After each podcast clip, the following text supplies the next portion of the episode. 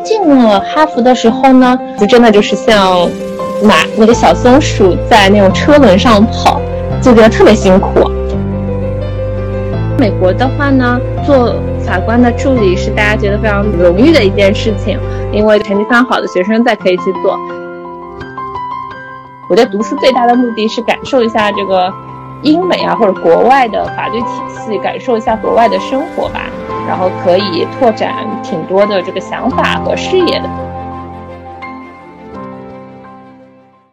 一段故事，一次成长。本期节目由这就是律师出品。欢迎大家订阅播客，并通过同名微信公众号加入听友群，期待与你相遇。Hello，大家好，欢迎来到这就是律师，我是主播柠檬。今天这期节目，我们想邀请一位履历可以说是闪闪发光的学姐魏琪琪律师，目前是美国昆英律师事务所驻上海代表处律师。我上一次听到昆音律师事务所还是在马斯克和推特的大战之中，因为琪琪律师除了嗯律师工作之外，还是公益组织 CYOT 的联合创始人，会经常帮助一些同学，所以也被大家亲切的称为球球学姐。那我就想先请球球学姐，可以和我们简单介绍一下自己的求学背景和职业经历吗？好的，非常感谢 Annie，也非常感谢今天有这个机会能和同学们一起来交流，呃，和进行一些分享。我之前是在上海交通大学念了本科，呃，读的是法学，辅修了金融。之后呢，我就在哈佛大学读了老流氓。那在之后，我在美国的联邦法院做了一年的法官助理。然后之后在律所工作，主要从事的业务呢是呃美国诉讼、仲香港仲裁以及呃合规。在当中呢，我还在呃香港国际仲裁中心工作了几年。呃，大概这就是我的经历。对，就我们有看到球球学姐的本科的话，嗯，是辅修了金融学的第二专业。想问问，嗯，学姐为什么当时会对金融或商科产生兴趣的呢？然后在学习金融的过程中，有没有说对您之后的工作有一些帮助呢？这个问题其实这样的，可能我要再稍微介绍一下为什么我当时选择法法律，然后引发了为什么去选了金融的二专。其实我从小就挺喜欢做环境保护这一方面的事情的，因为我家本来是在上海的农村这边，然后后面家那里就来了很多工厂，所以就把我们那里的河啊、地啊都给污染了，然后家里就没法种粮食，所以我小时候就觉得以后如果有机会的话，说希望能够。从事一些这方面的工作。那我高中的时候呢，就参加了那种创新协会，当时主要就是几个小朋友一起去给上海的那些污染的河道去进行一些治理。那么在治理的过程当中呢，就大家会有些小发明。然后有一天呢，我们就发现我们做的一个发明就是去让水流起来为里边铺气充氧的。然后这个发明它就被嗯当地的不知道是居民还是工厂上的工人就给偷掉去卖钱了。然后那一刻呢，我就觉得，而且又看了这个鲁迅的文章嘛，他当时是弃医从文，所以当时呢也是比较年轻，就觉得好像希望说能够去读法律，这样的话从根本上去改变人民的意识，然后多于说去一个个的读呃理工科去做发明创造，所以我大学的时候就学了法律这个专业，然后呢做了法律以后呢，我又去了。做了一些课题的调研，有一个调研是去我们当时一个同学的老家，就是在中西部地区，然后他们家也是之前的青山绿水，后面就是因为招商引资，然后把当地的环境给污染破坏了，然后通过就很多农民，他们我们当时记得就是去环保局帮他们处理案子。那很多当地的农民，他们的比如说种的西瓜啊，就长不出来，因为当地有那个很严重的这种陶瓷厂的化学化工的污染。然后后面就是给他们调解结案，然后那些农民都在哭啊，我们就觉得触动特别大。但是后面和当地的领导啊深入的探讨了一下，就发现其实领导也是希望说能够让环境好起来的。但是呢，你就必须得平衡这个经济发展和搞环境保护这当中的一个平衡，也不能说咱啥都不干就光保护环境，那当地老百姓也吃不上饭。所以。我后面就觉得说，还是要学一些金融学方面相关的知识，因为就是从一个宏观的角度，或者从一个就是广泛的角度的话，要解决环境问题，其实背后还是要平衡一下这个经济发展和环境的关系，或者是说从一个经济就法经济学的一个角度去解决这个环境的问题。这也是促使我当时去读呃金融学的一个原因。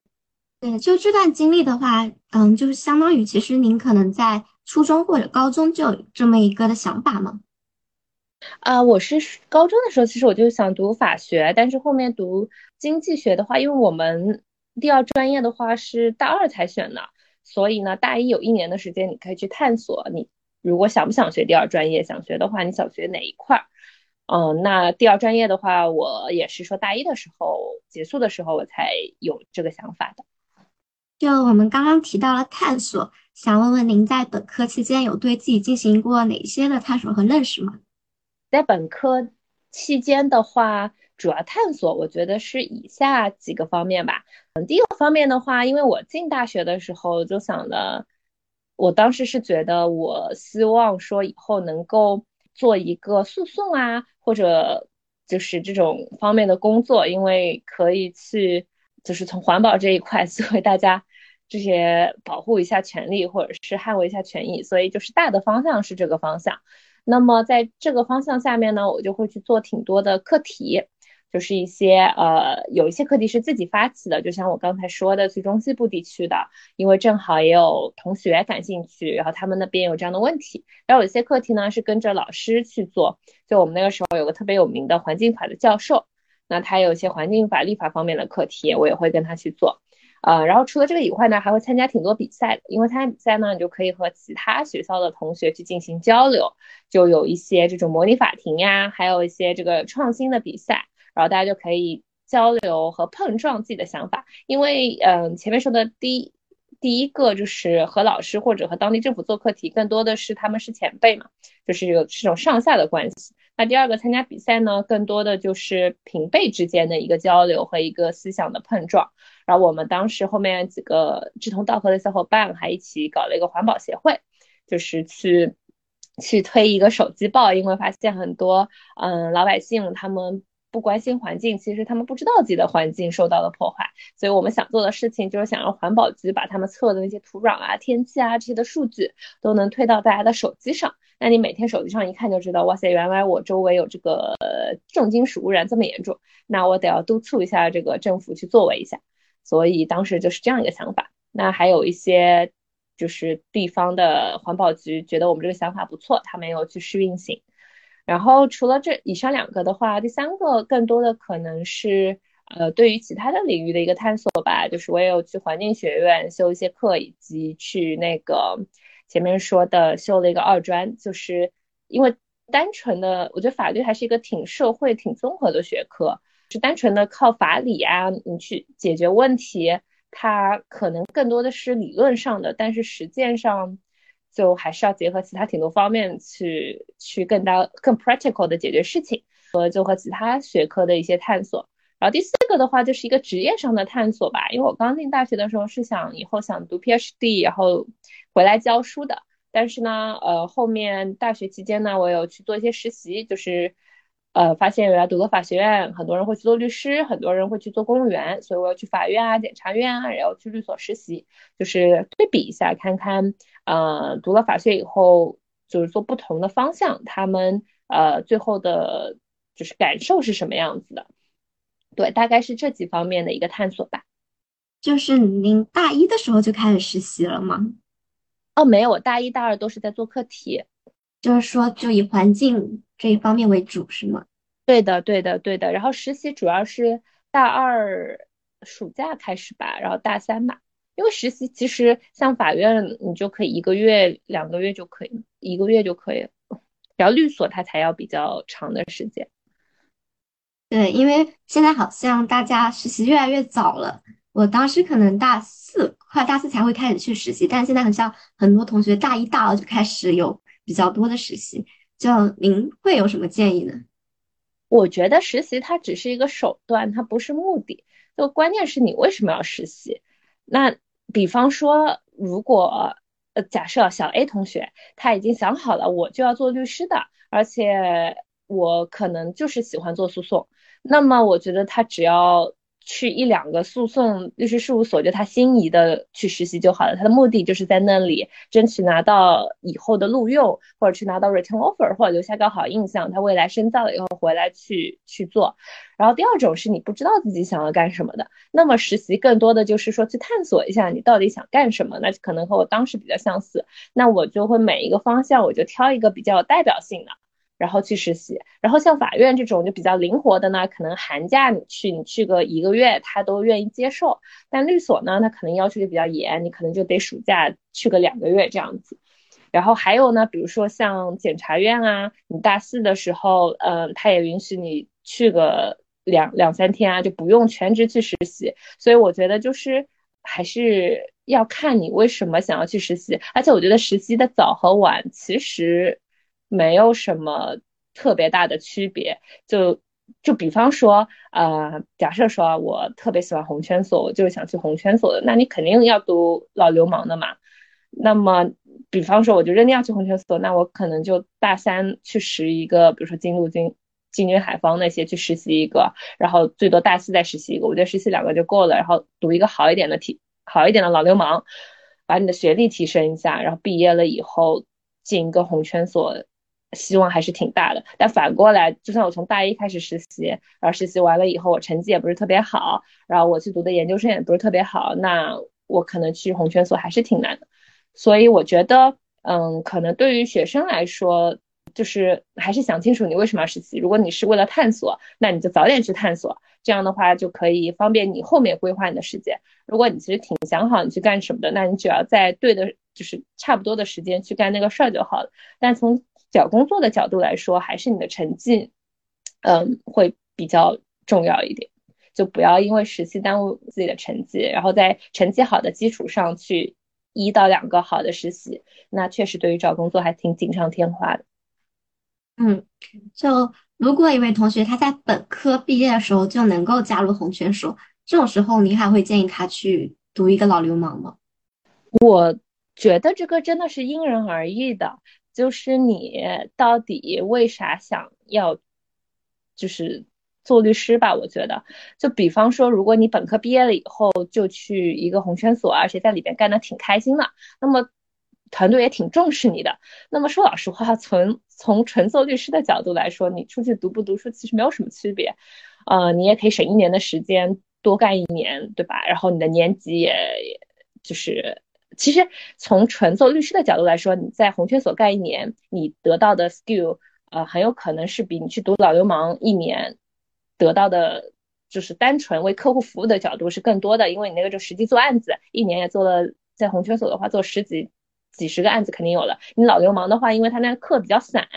可能很多课对你真的工作没有特别大的帮助。呃，就比较理论一些，然后更多的是为了考一个 New York Bar。但是我记得中国律师好像也是可以直接考加州 Bar 的吧？你也不一定要考 New York Bar。嗯，所以我自己觉得，就是从纯做律师的角度，可能区别没有那么大，就哪个都挺好的。但是如果从就是更多的就探索这个世界的角度，我是挺鼓励大家，就我个人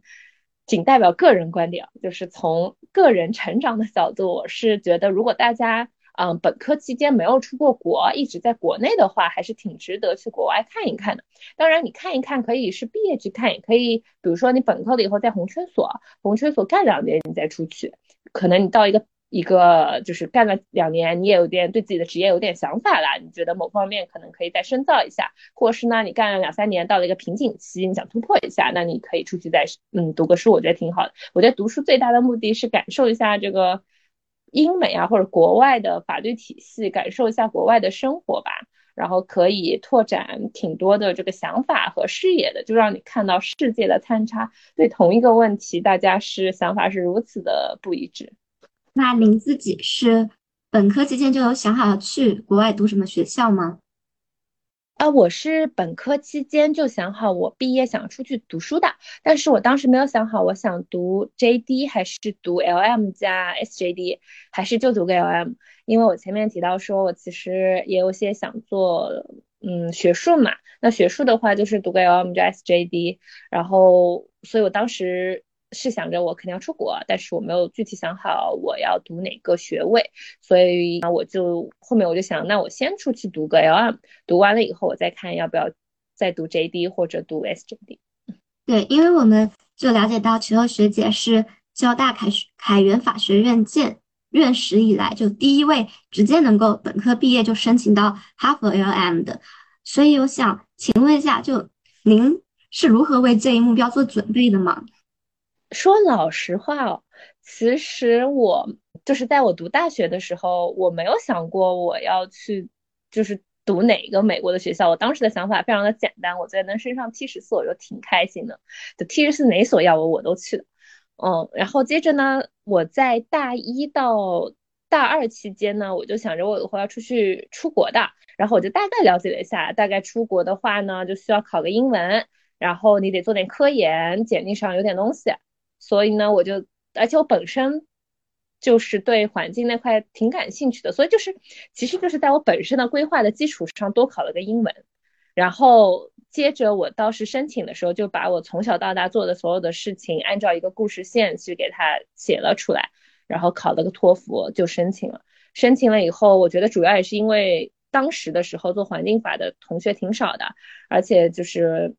又做环境。法又做这个环境科技的研究，又把两者结合起来，然后在全国做了一些这个论文啊。就当时可能像我背景一样同学挺少的，所以才升上哈佛的。我觉得也是，就就也不是说特意说什么大一的时候我就想我不读哈佛我就不行，然后就就就开始准备。因为我我感觉这也挺难说的，就是每一个学校它可能有一些它它的一些偏好，但是呢。那一年你也不知道跟你申请的小伙伴他是一个什么样的情况，所以呢，其实还是有一点运气的成分在里边的。但是呢，如果你的各方面材料都到位了，那前十四肯定还是有几所会需要你的。但是你要说我非我到底能进哪几所，其实是非常难预测的一个事情。那就您了解哈佛，他可能会喜欢哪种类型的学生呢？我觉得是这样的，就是如果说嗯大家。比如说你大一、大二，你就想好你未来，呃，想读老流氓或者读 JD，然后去哪里念？那你可以了解一下那一个，比如说老流氓，他他有哪些学校比较好？然后呢，他有哪些要求？然后 JD 哪些学校比较好？有哪些要求？然后大家可以就是安排一下时间表去准备，就是在你的喜好的基础上去进行一个准备。然后像比如说像哈佛的话，如果是 JD 的话，那么 LSAT 你一定要考到一百七。就是这可能是一个比较，就是相对而言比较比较重要的一个要求。然后除了这个以外呢，呃，还有就是你的成绩要好。就如果是大陆本科的话呢，那你可能要 set 要再高一点。然后像老流氓呢，其实也是一样的，就是你的本科如果。你的本科成绩和你的本科如果比较好的话呢，那你托福成绩可以稍稍逊色一点。但如果本科成绩一般的话呢，托福就要好一点。就是第一块成绩肯定是要好的，然后在成绩好的这个基础上呢，第二块他比较看重的就是你这个人有没有想法。那有想法呢，有几种表现形式。一种表现形式呢，就是像我这样子，就你对某个领域比较感兴趣，你对它有一些深入的研究，而且这个研究呢得到了一些社会上的认可。然后第二种有想法呢，就是说，可能更加适合于工作的同学，就是你在一个很好的所，比如红圈，比如说那个呃 Major Circle 工作两三年，然后你在工作当中有一些这个深入的思考，做了一些比较有好的这个案例，那让他觉得你是一个比较呃有想法的有志青年，那他也会比较喜欢的。然后第三个呢，就是推荐信。推荐信呢，大家可以找一些和哈佛有联系的人去写，他就会比较认可一点。那你当时的话，就比如说成绩啊，还有这些，嗯，基础的准备大概是怎么样的？可以让我们参考一下吗？啊，我觉得成绩的话呢，就是大家耳熟能详的那些，嗯，法学最好就是大家能去一些就是耳熟能详的法学院。就大家都听到的那些，然后或者一些比较有名的这个综合性的大学，就大家在就去红圈所经常或者去那个好的外所经常能看到的那些大学，你要么就是本科生，如果你的本科嗯没有不是那些学校的话，那就争取研究生去那些学校。然后接着呢，在那些学校里边，这个成绩大家还是如还是要好一些。如果说你，特别是如果你想本科或者研究生毕业直接应聘的话，因为你没有工作过，你唯一有的只是你的大学的这个成绩，所以呢，大学成绩在你能好的基础上，你就越往前越好。那如果说你的成绩它不够好的话，那你可以去工作两年，然后工作两年了以后呢，就可以弥补你这个成绩没有那么好的一一些些的这个小小问题吧。嗯，然后工作的时候呢，你最好也去一些好的所，然后这样就就是简单来说，就如果你成绩和工作他们加在一起是一个比较理想的状态，就比较好。就比如，就您看到有些先去工作了两年，然后再去申请哈佛，就您看到这些案例里面，就有什么故事会比较特别之处吗？就你觉得，嗯，它可以给同学带来一些启发？呃，我觉得就是像我周围挺多朋友，他们就是比如说从，嗯，从一些比较好的学校的法学院毕业，然后呢，他们就去好的外所或者红圈所，嗯，工作了两三年，然后他们就他们的 P.S. 一般都会写他们在这个律所工作的这个感悟，以及结合学校里边的一些思考。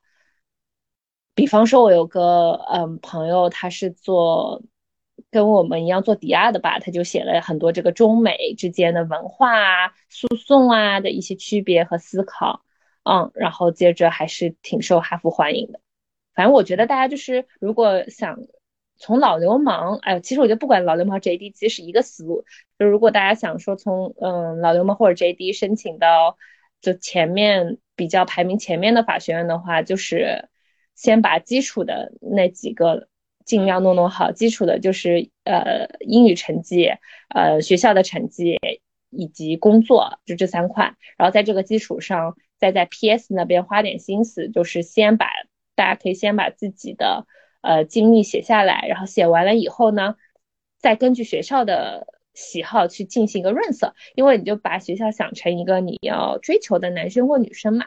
然后你就按照他喜欢的方向，再在你的基础上进行一些修改。就比方说你可能是一个又活泼，但是有的时候比较安静的人，那如果你追求那个学校他比较喜欢淑女。那你就把你安静的那面大写特写，把你活泼的那面少写一点。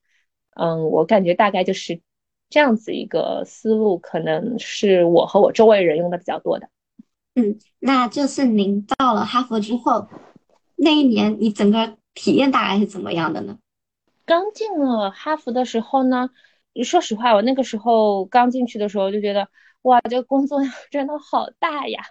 就是我记得就有一门课，然后。我选了一门 One L 的课，是 Torts，就是侵权法。然后他考，嗯，他每次上课前都会要看几十页的 reading，看那个案例。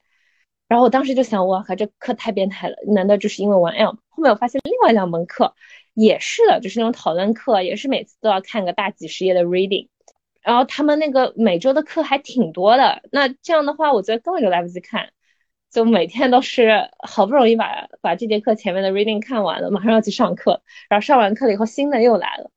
所以我觉得刚进去的那那一两个月吧，就真的就是像马那个小松鼠在那种车轮上跑，就觉得特别辛苦。而且呢，他那边除了上课以外，活动还特别多。然后然后你懂，我就脸皮比较薄嘛，就是觉得这个活动大家叫你不参加就不是很好。所以就是白天要去上课，晚上呢要参加各种就学校组织的活动。可能今天是什么留学生一次活动，明天是和美国同学一次活动，后天又是呃因为参加了学校的一些这种社团，后天又是社团活动。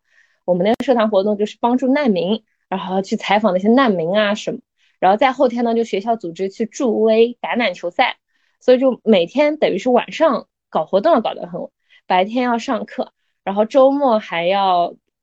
就是复习那个课，然后还有一些其他的事情，反正就是特别的忙碌。而且因为刚去的时候，就我我在国内的时候，可能就听到的那些英文都是比较标准的。然后去了那里以后，就发现有各种各样的口音，特别是我们去帮助难民的时候，他们那个口音特别重，有的时候真的听不懂他在说啥。然后，所以我觉得刚去的时候还是有一些这个手忙脚乱。就是我们听说的哈佛凌晨四点半，确实是比较普遍的现象嘛。得其实 可能就考试前确实是他会很多人会去通宵的或者四点半的，但是平时的话也没有到四点半那么夸张。我觉得大家可能就快的同学，他们就睡得比较早，然后一般性十一十二点吧，就大家到。但是后面我发现就，哎，可能。是大家 reading 还是要尽量读完的，但如果我们纯从功利的角度来说的话，纯从成绩的角度，其实你你你可能要比较聪明的选择性的去看这些，呃，布置给你的就是阅读材料，以及聪明的有选择性的在课堂上进行一些发言，就是那那是一个从成绩的角度来说，但是如果是从学习知识角度的来说的话，还是建议大家把每一页的材料都读完，都吃透了。然后后面，而且后面我就会选择性的不参加一些活动，因为其实活动是特别耗能量和精力的，就把更多的时间留下来去学习。对，就您这个大概的适应的过程，有几个比较大的转变，可以和我们介绍一下吗？就包括您觉得压力比较大，嗯，您是怎么就说战略性选择或者说战略性放松这样子的一个应对呢？啊，我觉得其实最主要的第一个就是选。活动不是每一个要去参加的，大家可能刚去的时候，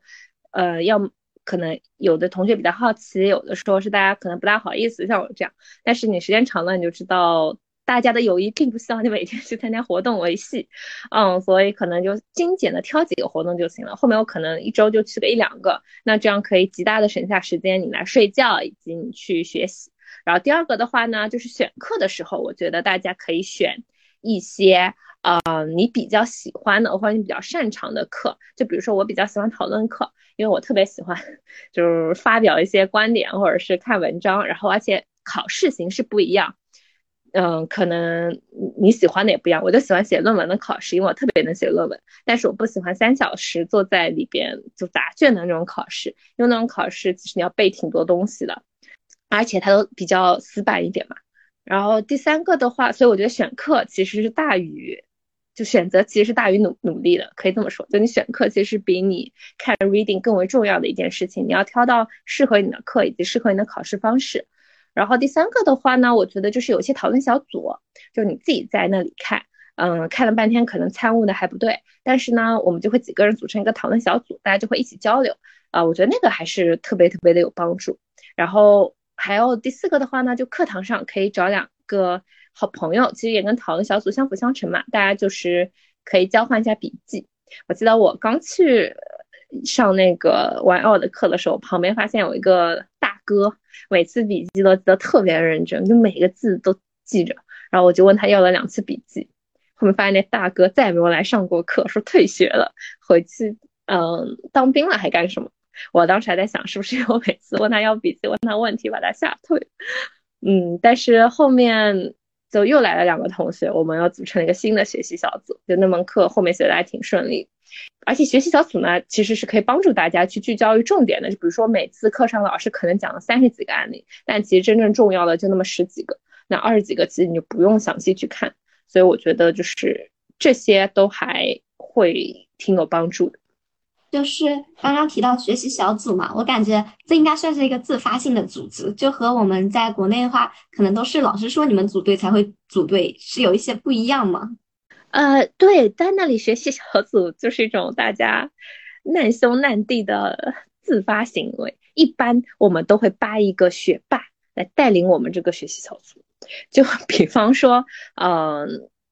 因因为其实我觉得它的发现的根源，就是因为对于我们非美国的同学来说，你每门课前看一百多页，以及呃每门课后要复习这么多，是一件工作量特别大的事情。而且当你有四五门课的时候，那大家就需要这个来互帮互助，共同来精简这些材料，以及来讨论老师上课的时候说的一些重点。而且因为其实我们刚去的时候，对美国的文化、美国的政治啊、体制啊，其实不了解的，所以特别是在上宪法这种课的时候，上特别艰难，因为他会讲大量。的美国这个政治的事情，然后就好像一个外国人来中国上咱的三个代表毛泽东思想也挺难理解的，对吧？那这个时候呢，是不是我们有个中国同学，比如说拉着一帮美国同学，我们一起来学习三个代表，会极大的降低这些美国同学的压力。我们就可以跟他讲一下这个历史是怎么样的，为什么我们会有三个代表，以及三个代表讲了什么，就它其实是一个概念。所以就是自发性的，嗯，厚着脸皮看一看班上有几个优秀的同学，然后抛出橄榄枝，以请他们吃饭的方式 建议他们参与我们的学习小组。然后或者呢，其实更多的时候可能是我们。比方说，一群人里边有一些呃欧洲的同学，或者是香港的同学，他们对呃这个英美法系比较了解的，那就是以他们为核心，我们建一个学习小组。而且 L M 来的同学很多，其实他们都已经工作几年了，都是律师，就是挺愿意帮助大家的。他们对他们来说，可能很多时候就是过来一个 break，就所也有，然后过来呃有一年休息休息，来感受一下世界，然后来上上课，和小同学们交流交流。他们其实蛮愿意来分享他们对这个课程的理解或者是感想。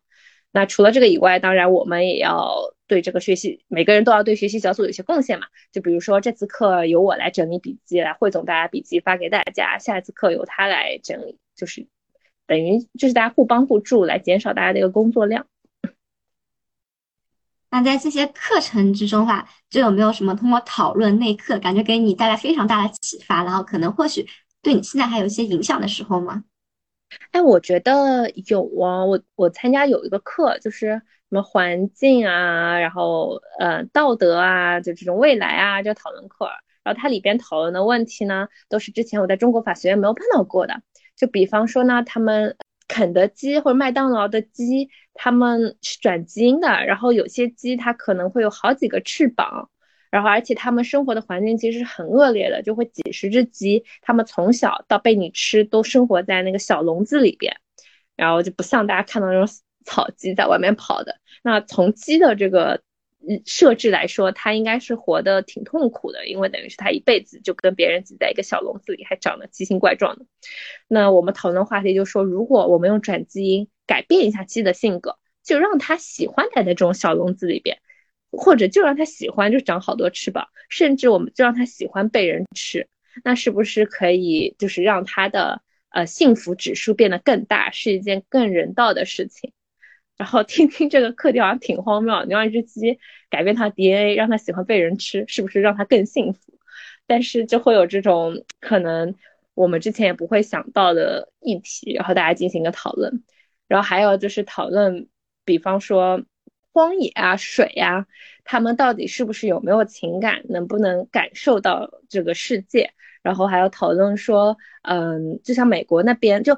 就有有一些非常珍惜的这个野生动物，在非洲已经快要灭绝了，或基本上已经灭绝了。但是呢，因为美国人很喜欢打猎它们，就捕猎它们，他们就会在美国大量的繁衍这些动物，然后接着让美国的有钱人去狩猎。然后呢，就发生了一件非常有意思的事情，就有一种动物，它在非洲可能就野外只有几十只了，但在美国有几千头。那几千头就是为了富人打猎打的，但是每年可能富人打猎就打掉几十头，也就是说，美国这些呃狩猎庄园的行为让这个种群得以延续和繁衍了下来。但是这个种群的繁衍和延续，它根本的目的是为了有钱人打猎。那这样子一个行为，是不是对于这个种群来说是一个好的事情，或者是一个嗯比较值得政府鼓励的事情？就会讨论一些这样的环境的环境的议题，就感觉有一些些奇怪，但好像说的还那么有丝丝道理，然后大家就会正反方的去辩论，然后去探讨啊，我觉得这个课还是挺有意思的。然后还有个课，我觉得也蛮有意思的，就是呃刑法，然后他会带我们去参观监狱，然后去探讨死刑啊，然后会跟一些死刑犯去面对面。但美国的死刑犯他们都是要在，因为美国他每年可能只能执行这么。很少的，就是它是有额额度的。就今年我执行死刑，这些人以后就不能再超过了。所以有很多死刑犯，他们要等十几年或者等二十年才能轮到他。那就是你会和他们交流，他们心里是怎么想的，以及他们是怎么看这个事情的。就是我觉得这些交流啊，就是在念本科的时候没有遇到过的。我觉得就这块还是当时的时候还是挺触动的。对，就。嗯，第三个我觉得和法律关联性还是挺大的，但前两个我感觉好像和法律关联性不是这么大，主要是在讨论道德层面的嘛。呃，我觉得更多的是在，也不能说是关联性没有那，比如说在讨论死刑，它的问题就是说，因为美国有个很大的争议是要不要废除死刑，然后它的很多州是没有死刑的。像我后面做 law clerk 的时候，我们有个死刑的案子，每天都会有很多的人游行，因为那个人他是触犯了联邦法。联邦法是有死刑的，但是麻省是没有死刑。也就是说，你如果在麻省杀一个人，你是不用死的；但是你在麻省杀一个人，你又开车去了缅因杀了一个人，你就要死了。然后麻州的人他们就觉得这不公平，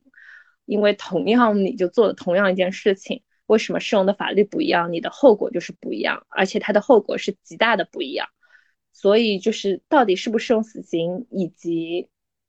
这这真的是美国社会一个非常根本性的一个很很大的一个问题。那他也是希望通过这些课程，让你去呃深入的和这些人沟通，然后去启发、去思考这个问题。然后以后如果你们去做 prosecute 呃做检察官、做法官或者做刑事律师的时候，嗯，就可能会有更多的就更慎重，或者是有更多的一些思考在你的诉状里。就像我后面做的那个案子，呃，那个国家是会给被告去请律师的，而且他请的律师是，就国家会花几百万美金给你请一个很多律师，他会有一个刑事的律师，那个刑事的律师他更多的是对程序啊，然后对这个罪名啊比较熟，然后另外会有个专门的死刑律师，那个死刑律师他专门 argue 的点就是说，是不是应该在本案给他适用死刑，这是不是违反他们的宪法的？然后另外呢，还会有一个是专门管调查取证的律师，然后他会有几个助手，就是是会帮他去做证据方面的一些工作，呃，然后可能还会有另外一个律师是管其他的所有的事情，然后他们后面还会有一整个团队，所以我觉得在那里可能最根本性的一个感受是，他们。对于每一个人的，就是当面对的是你一个人要剥夺自由或者剥夺生命的这些事情的时候，还是会比较愿意投入这个资源，以及比较审慎。对，就是哈佛肯定跟我们大陆法系是不同的嘛，就是它的教育体系啊、教育方式肯定都会有很多的不一样。嗯，想了解一下，就大概是有哪些差异呢？以及就是您是怎么适应这些差异的呢？我自己个人觉得，他的其实说的教育体系还是看老师的。就比如说，我们交大也会有这种喜欢扣，就美国法学院最著名的就是那个 c o c o 嗯，就你事前要看 reading，然后上课的时候他会点抽人去来回答问题，然后回答问题了以后，如果你回答不出来，你就不是很好，就 cold call 这种。然后像交大有些教授也喜欢这样子 cold call。是，特别是一些去过美国留学的这个教授，所以还是看各个教授的风格的。但是我觉得整体上来说的话，可能美国法学院，也不是说美国法学院吧，可能哈佛的老师更喜欢用一些启发式的教育，就像我前面分享的，就他们会抛一些这个问题，然后让你们看很多 reading，然后上课的时候呢，就围绕着这些问题，大家一起来讨论，讨论了以后，大家就得出一些自己的一些想法。可能他更多的是喜欢这样的教学，因为他是这样的，就分 one L、two L、three L 嘛。one L 的话，我觉得他的教学是跟国内更像的，就是教知识。one L 就是说，嗯，教这些基础的法，什么刑刑法、民法，嗯，这些侵权啊，就这些基础的法给你教。然后那个时候教的时候，更多的就跟国内一样，就是我把每章的这个知识告诉大家，但是他讲知识的方式呢，更多的是讲案例，就他不是说像我们讲法条，就比如说像侵权法，他那个。教授还会满场演戏，就说啊，我今天有个人要过来用枪冰冰我，然后我这个时候看到街上有个妹子，我躲在了妹子后面，那个枪把妹子冰冰死了，我要不要对妹子负责？然后第二种情况呢，是我看到地上有个妹子，我抓住了她，把她挡在我面前，她被冰冰死，这个时候我要不要给她负责？说他会有不同的案例的方式让你们理解这样一个话题一个 topic。但是它的核心就是你抛开这些形式，它的核心是一样的，就是把这些法律的基本的概念、基本的 principle、基本的知识告诉我们，以及个帮你架构起这个法律体系。然后接着在 two L 和 three L，呃，以后呢，更多的就是大家是选修课了。那如果说你选的是一些就是什么公司法啊那些的话，那可能跟晚幼还是差不多。但是如果选一些进进阶的课，就比如说，嗯，我前面说的这些讨论课啊，或者是选一些就是更加就是没有那么基础法学的这些课的话，或法理啊这些课，或者是宪法这些课，那它更多的就是跟你讨论的是，嗯，法理啊、法律啊、社会啊，就这些之间的关系。然后更多的就是更开放式的让大家讨论，而不是说老师坐在那里单方面的给大家传授知识。那就是这些学习来说，就给您自己感觉有带来什么新的认识，或者说是你认知的改变吗？啊，我觉得，嗯，第一个的话就是我前面说的那些这些讨论课，我觉得对我还是挺有启发的，就觉得大家会讨论一些可能从实践的角度，可能很多人觉得没有什么意义的话题。但大家就觉得讨论挺开心的，而第二个课我觉得挺有意思的，就是讨论中国。就我们有个课是专门来大家讨论中国法的，然后再看一些美国同学讨论中国法，我觉得也是挺有意义的，从另外一个角度来看这个。然后还有就是，我觉得更多的是课后或课前呢，跟当地同学或者和其他国家的同学去交流很多的问题，然后就。探讨一些有意思的事情，我觉得还是挺好的。就像您刚刚提到，就我们说出国留学嘛，其实是一个手段，不是目的。然后更多的话，可能也是出去看一看，让自己视野啊扩宽一些。您自己感觉这段经历的话，对您最大的影响或改变是什么呢？两方面嘛，一方面就是像您说的那样，更多的是一种想法上的一个拓展吧，因为在。在之前在大学的时候，可能大家的想法，因为从小到大周围人的成长背景都比较相似，所以大家对大部分问题的看法都比较类似。但是出了国以后呢，因为来自世界各地五湖四海各种背景的朋友，所以很多问题上大家都能擦出火花，然后你就会觉得，哎，怎么会？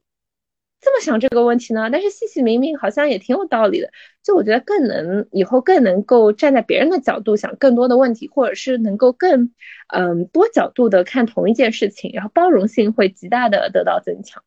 第二个生活技能，朋友们，你们会得到极大的锻炼。可能在国内的时候，在学校这个大家都不大行，但是出了国以后，就不要说是烧菜，真的只是入门级的。我到后面什么海鲜我都可以做。我都可以做一桌年夜饭。我在去之前，我只能做泡面。然后我记得我刚去美国的时候的第一顿做的饭就是做了一个泡面加樱桃，因为我当时想吃樱桃，就那个樱桃太冷了，我就直接扔到了泡面里。我就觉得，哎呀，这不就两个一家完美吗？就黑暗料理。但是我走的时候真的就是可以做年夜饭那种。然后除了这个以外，那个家具啊、装啊、修啊，那都不在不是问题，就是你的生活技能。会得到极大的提升，让你产生一个，就算你把你抛到荒岛，你好像也能荒野求生的这个感觉。而第三个的话，我觉得人会更加的独立和坚强，因为在国外，你可能除了学习和平时的生活以外，还会碰到几多挺大其他事情的。就像我有朋友可能去了在街上走的时候，治安不是很好，可能有有被抢过或者怎么样，就是你会更加的就遇到事情会。知道，因为离家远，你会更加知道怎么样去处理，以及会人会变得更加的成熟和坚强。那在求学的过程中，有遇到过什么特别的困难吗？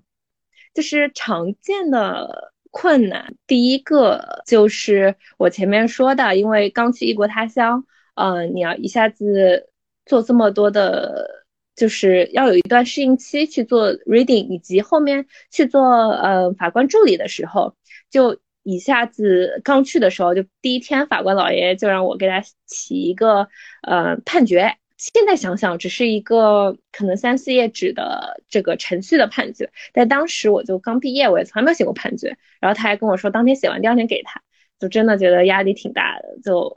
嗯，所以我觉得这个更多的是可能语言或者文化造成的。这些困难是需要去克服的。然后第二个，我觉得更多是一个人在国外生活的困难吧。就比方说，我之前，呃，有和朋友因为假期嘛，我们就去百慕大玩。那个时候我们波士顿有飞机去百慕大，然后大家都觉得非常的激动，对吧？百慕大什么沉船的地方。然后去了以后呢，我们又作死，就从来没有潜过水，我就一下报了一个高级的潜水，是去公海潜水去看沉船，要潜二十二十几米吧。然后，而且当地嘛又比较水，他也不会查你会不会潜水。然后就带着我们上了。然后当时我年幼无知，我就去了。然后去了以后呢，嗯，在船上的时候，我跟他说我从来没有潜过水。然后那个他有他有一个等于是向导，然后那向导呢就大概花了五分钟还十分钟时间和我和我朋友说了一下一些注意事项。但他英文也不是很好，但是我们其实也没有怎么 get 到他在说什么，但大概知道了几个手势吧。嗯，然后他也没有教我们怎么平衡耳压，就说就差不多就这样，然后我们就去了。结果去了以后呢？真的到了那个海上，那天浪特别特别大。然后到那个公海上的时候，因为前面有点晕船，我已经不大行。然后呢，那个向导就拉了我朋友，两个人就跳下去。然后其他两个美国人，我们不认识的，他们也都跳下去了。一看，因为他们就自己来的，装备都是自己的，一看就很行的样子。然后接着就留我一个人在船上。然后那船长就跟我说：“你好，跳下去。”然后我就说：“我啥都不会，我跳下去干啥？”然后他说：“没事，你跳下去，你先跳下去。”然后我就穿着那个装备，我真的跳下去。然后跳下去以后，发现他坑我，因为就真的那个向导和我朋友离我很远啊，他们最起码离我有十米。然后我下去了以后呢，就因为很紧张嘛，你知道吧？就第一次下海，然后发现你朋友那个懂的人离你好远，然后我就一紧张，我就把那个嘴里的那个呼吸器我就打掉了。然后打掉了以后，其实后面有经验了，就知道你其实手。往后面一拉，你就可以拉到它那个管子，拉上来，你再那个弄上就好。但是这不是向导没有教过我们，我就不知道去哪里找那根管子。然后我就在海的当中，就海下，然后我就想，我靠，我今天是不是要挂在这里了？因为我现在等于是没有那个氧气，我也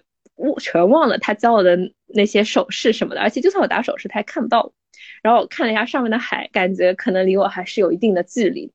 然后就那一刻，我就觉得自己肯定要挂在那里，然后就想到了我远方的这个爸爸妈妈，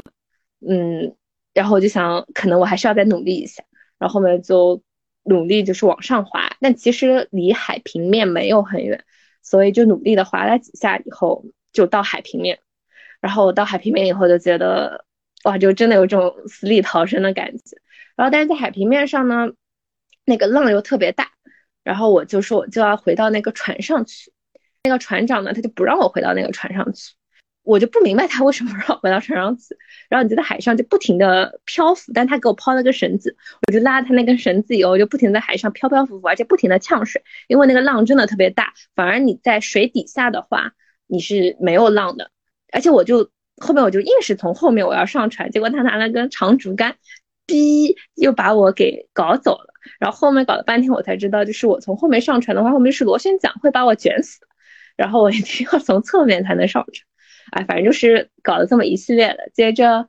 我朋友后面潜完水上来了，由于他也没有掌握那个耳压技术，他上来以后就听不见了，然后他也很怕，他觉得自己会不会一直听不见。就现在想想就特别搞笑，但是当时的时候呢，就是还觉得好像真的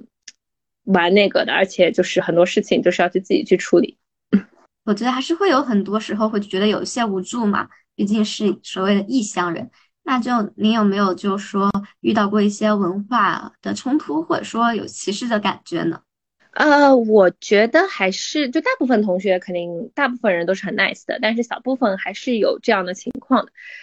就就比如说他们会有一些敏感的问题，或者一些敏感的人士呃过来，然后。就是美美国同学，他们可能会，嗯，说一些话就比较，不是说跟我们的观点可能比较有比较大的冲突。您刚才提到，就是您刚毕业，然后就去做了法官的助理，就您为什么会选择做法官助理呢？呃，在美国的话呢，呃，做法官的助理是大家觉得非常。就是很荣誉的一件事情，因为就是成绩非常好的学生才可以去做，嗯，所以呢，当时有这个机会，我就觉得还挺珍惜的。就因为很少有人可以去做这个法官的助理，因为大家一般都是做一到两年助理，然后就去做。就是做律师的，这是美国的一条路，就和我们国内不一样，它不是一个固定的职位，就不像国内你是律师，呃，你是法官助理升法官的，美国不是的，就你法学院毕业了以后，成绩好，你去法官那边做两年，然后接着你就去做呃检察官或者做律师，然后做检察官的很多同学可能是以后为了从政啊、参选啊那些，然后做律师的话呢，嗯，律律所都会很喜欢你做过法官助理的同。就是人，所以呢，我当时觉得这个机会挺珍惜的。然后第二的话呢，我觉得就是更多的想深入的了解一下美国这个法律体制吧，就想看一下，不是去之前新闻上都说他们那边法律体制特别好，特别保护大家的权利嘛，所以我就想去一线去看一下到底是什么样子的，他们他们的法官是什么样子的。美国和国内是不太一样嘛，就是嗯，国外的国籍也是可以加入他们的一些公职体系。国的话是这样的，如果你是外国的人的话，你做书记员你是不可以拿工资，但是你只要通过他们的政审，你就可以去。那就所以相当于当时的话，您就是没有工资这样子第一份工作嘛？哎，对的，对的，是的。就刚刚也提到，其实这份工作机会是比较难得的。那您是如何获得这一工作机会的呢？这个就我当时跟的这个法官，他和我们哈佛的关系特别好，他会经常来我们哈佛这边做讲座。然后呢，他也是对这个国际的事情他会比较感兴趣，所以呢，他会比较愿意去嗯招一些外国的这个书记员。然后呢，我参加他几趟讲座，然后我知道他有这个需求，所以我就去联系他了，然后去他那里面试。嗯，当面试前看了挺多他判的案例。然后面试的时候就跟他谈了一下对他这些案例的见解啊，然后谈了一些他比较感兴趣的话题，然后他觉得各方面都挺好的，所以就去了。对，因为国内的话可能是一整套流程，然后不是说某一个法官喜欢你，可能认可你就可以进的。那他那边是就个人会有一定的决策权吗？是这样的，国外就是法官自己定的，就你会在你的每个学校都会有，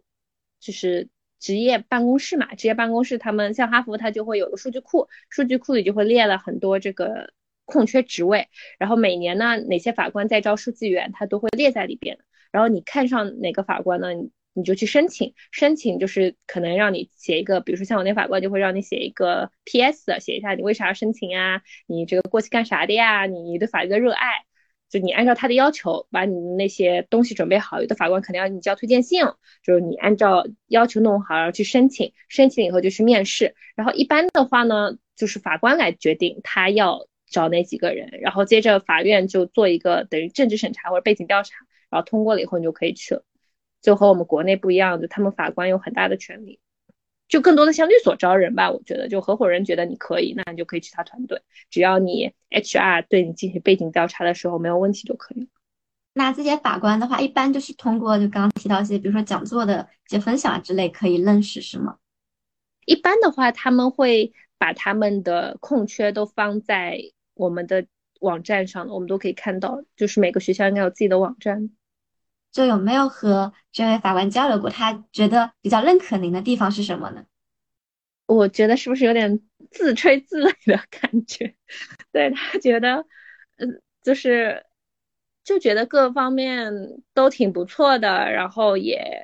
对，就是美国的体制也挺有 curiosity，然后呢，就是过来又能干活，也能呃，我们交流一些国际上的一些。法律议题啊，然后可以帮他写写文章啊，就我觉得挺符合他的需求的吧。对，那你当时的工作除了就比如说写一些呃文书，还会要做些什么吗？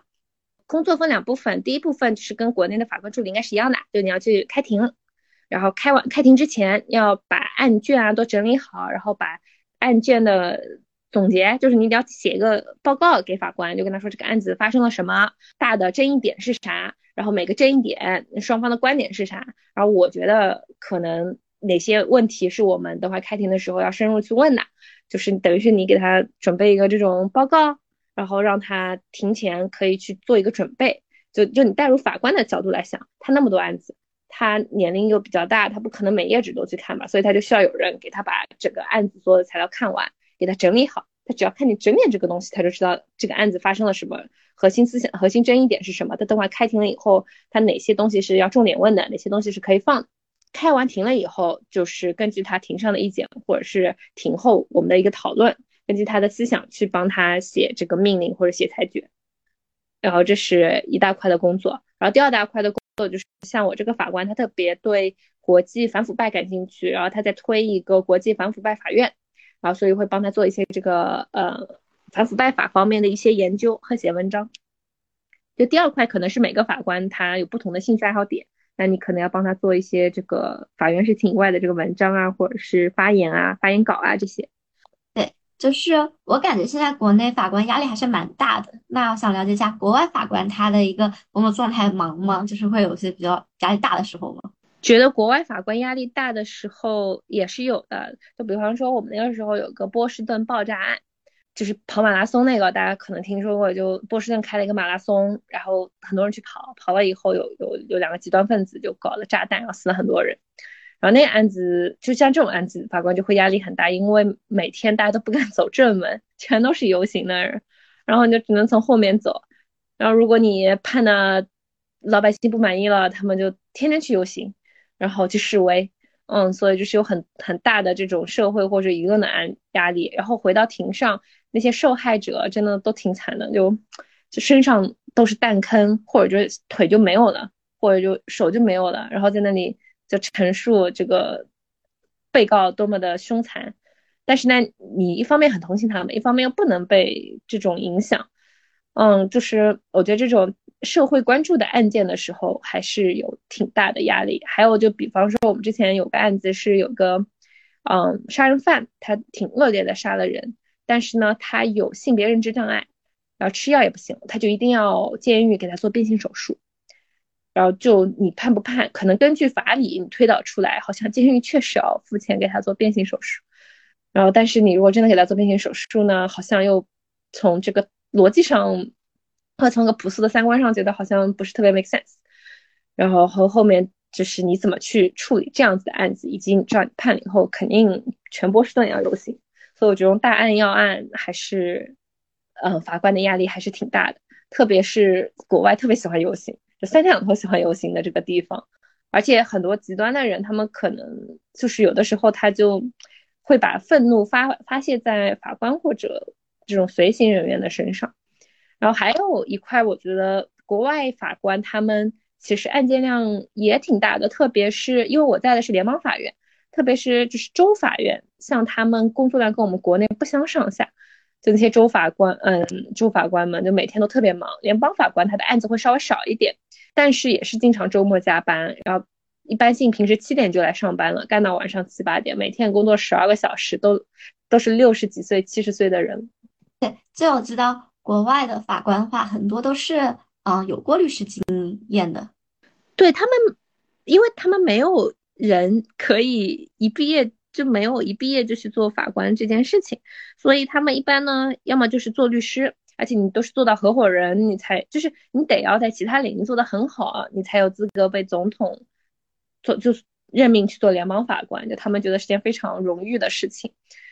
所以很多都是律所的合伙人，或者呢是那种有名的教授。或者呢，是做政府的公职做的特别的好，就比如说你先做检察官，你做了检察官的领导，然后你再去做法官。那您在这份工作中有什么感觉比较有趣的部分吗？哎，我觉得就是可以碰到很多这个有趣的案例。然后就比方说，我之前碰到的案例是一个流浪汉，然后那流浪汉呢，他有一个购物车，然后里边都放着他的那些垃圾们，但是呢，他说这是他的 valuable 的 asset。然后他要去波士顿图书馆看书，门口的保安就不让他把那个小垃圾们寄存在寄包处。然后他呢就也不想寄存在寄包处，他就要把那些就是这瓶瓶罐罐呃拿进去看书。然后那个保安死活不让他拿进去，也不让他寄存，然后他一定要拿进去，就这样子来告。然后后面呢，那保安就说他给他放在一个角落里边，但他也不满意，就他觉得不能够区别对待。就他觉得他要保护他的权益，就他的这些瓶瓶罐罐和别人的这个 LV 啊、呃爱马仕啊是一个道理。就你们记在哪里，我就应该记在哪里，甚至你们还应该派个专人给我看着，因为像我这些东西更可能有人去盗取。然后他说这是不对的。然后他来了以后呢，但因为他是个流浪汉，他就是。字也不认识几个，所以他写了一个起诉状，完全没有表达他这个意思。就他写的那个起诉状，可能就是说，哎，我要进波士顿图书馆，然后我要拿着我的那些瓶瓶罐罐进去，他们不让我进去，他们不对，就大概这几句话就结束了。那按照正常的标准呢，就完全是不能立案的，也不能受理的，因为啥依据都没有嘛。而且他也没有写出我前面说的那些，就是区别对待啊，或者是呃那些东西。但是呢，我们那个法官就。非常的耐心，就我们先给他推荐说给他请一个公职的律师，但是那流浪汉大哥呢就死活不愿意，他说我不相信这些公职的律师，我要为自己辩论，我要自己代言。他后面又自己来了，来了以后呢，就我这个法官他原来是一个非常就是有名的暴脾气的一个法官，就来的那些大律师他都是挺暴脾气的，就经常打断人家，但是对这些弱势群体他是非常的温和和友好。然后就不停的、非常耐心的对待那个流浪汉，然后一层一层的问，然后最终问出了我前面说的这些意思表示，然后觉得他确实在，嗯，第一修正案下可能是有一个 arguable 的 case，然后后面就找图书馆来，然后让他们去呃和解调解，然后最后呢，图书馆还修改了规则，然后让他把他那些瓶瓶罐罐就放在那个呃就是寄存包的那个地方，然后有个专人给他看着。所以我觉得这个还是，呃，当时就觉得法律还是挺好的，就是保护了这些弱势群体的权益。对，但我会想，就是会是国外他们一些普通百姓的维权意识会更强烈一些吗？可能会稍微强一点，因为他们就都会，我觉得会更加的会觉得说，哎，这是我的权利，你不能侵犯。他们确实会这种意识会更强一点。那您大概当时在？呃，美国联邦法院当了多久的助理呢？就是有想过一直留在美国吗？呃，在联邦法院的话，他是他的课都是一年的，一般性呢，大家都是做一年就走了，所以我也就是做了一年。然后特别是做到，其实如果说他的项目是两年三年，可能我也愿意再做下去的，因为我做到后面又做了一个死刑案子，我觉得真的是挺有意思的，而且就是有一个。杀人犯，然后他就特别残忍，然后他就用非常残忍的手法杀了大概三四个人，而且非常嚣张，就一路开车从麻省就往下开，然后比如说他就开到人家家里，然后就直接翻，就开到美乡村，然后看到人家家里就直接翻进去了，然后翻进去了以后在人家家里大吃大喝，然后接着人家来了一个那个草坪工，可能人家约的还是一个一个什么工，然后他就。开门进去了以后，把那让那个草坪工去浴室说那个浴室的水管坏了，让他看一下。然后那个人就去看了，看了以后他就把人敲死，就就是这样个凶残的罪犯。然后本来是两千年左右就判了死刑了，但是判完死刑了以后，后面发现说，嗯，陪审团里边有一个人，他的儿子是受到过校园暴力，但是他之前没有就是在审问陪审团的时候承认这个事情。所以他们觉得这个人他是有 bias，所以就说这个 jury 的 verdict 是无效的，然后整个都推翻了。然后推翻了以后，就我去的时候就十几年以后，就真的上诉啊、重审啊，就搞了十几年。就我去的时候，就等于十几年以后，他再重审，再重新审这个案子。然后那些有两个被告的，有两个就是受害人的妈妈，她可能都。都就都都来不了了，已就可能去世或怎么样，都都已经就不在人世了，都没有看到可能说正义实现，但他又开始重新审，所以我当时就觉得，然后那案子有特别多的这种呃宪法的问题或者一些根本性问题，所以我觉得就做这种案子真的还是蛮有那种法律人这种使命感或者公平正义感，所以我觉得做罗克可能比起。就商事律师的话，有更多的这种公平正义的感觉，因为你会站在一个中立的角度，然后去做很多呃刑法或者一些民法，就老百姓的权益的一些案子。所以我觉得，如果是他项目两三年的话，我可能还是会愿意做两三年。然后我同事呢，他们他是做在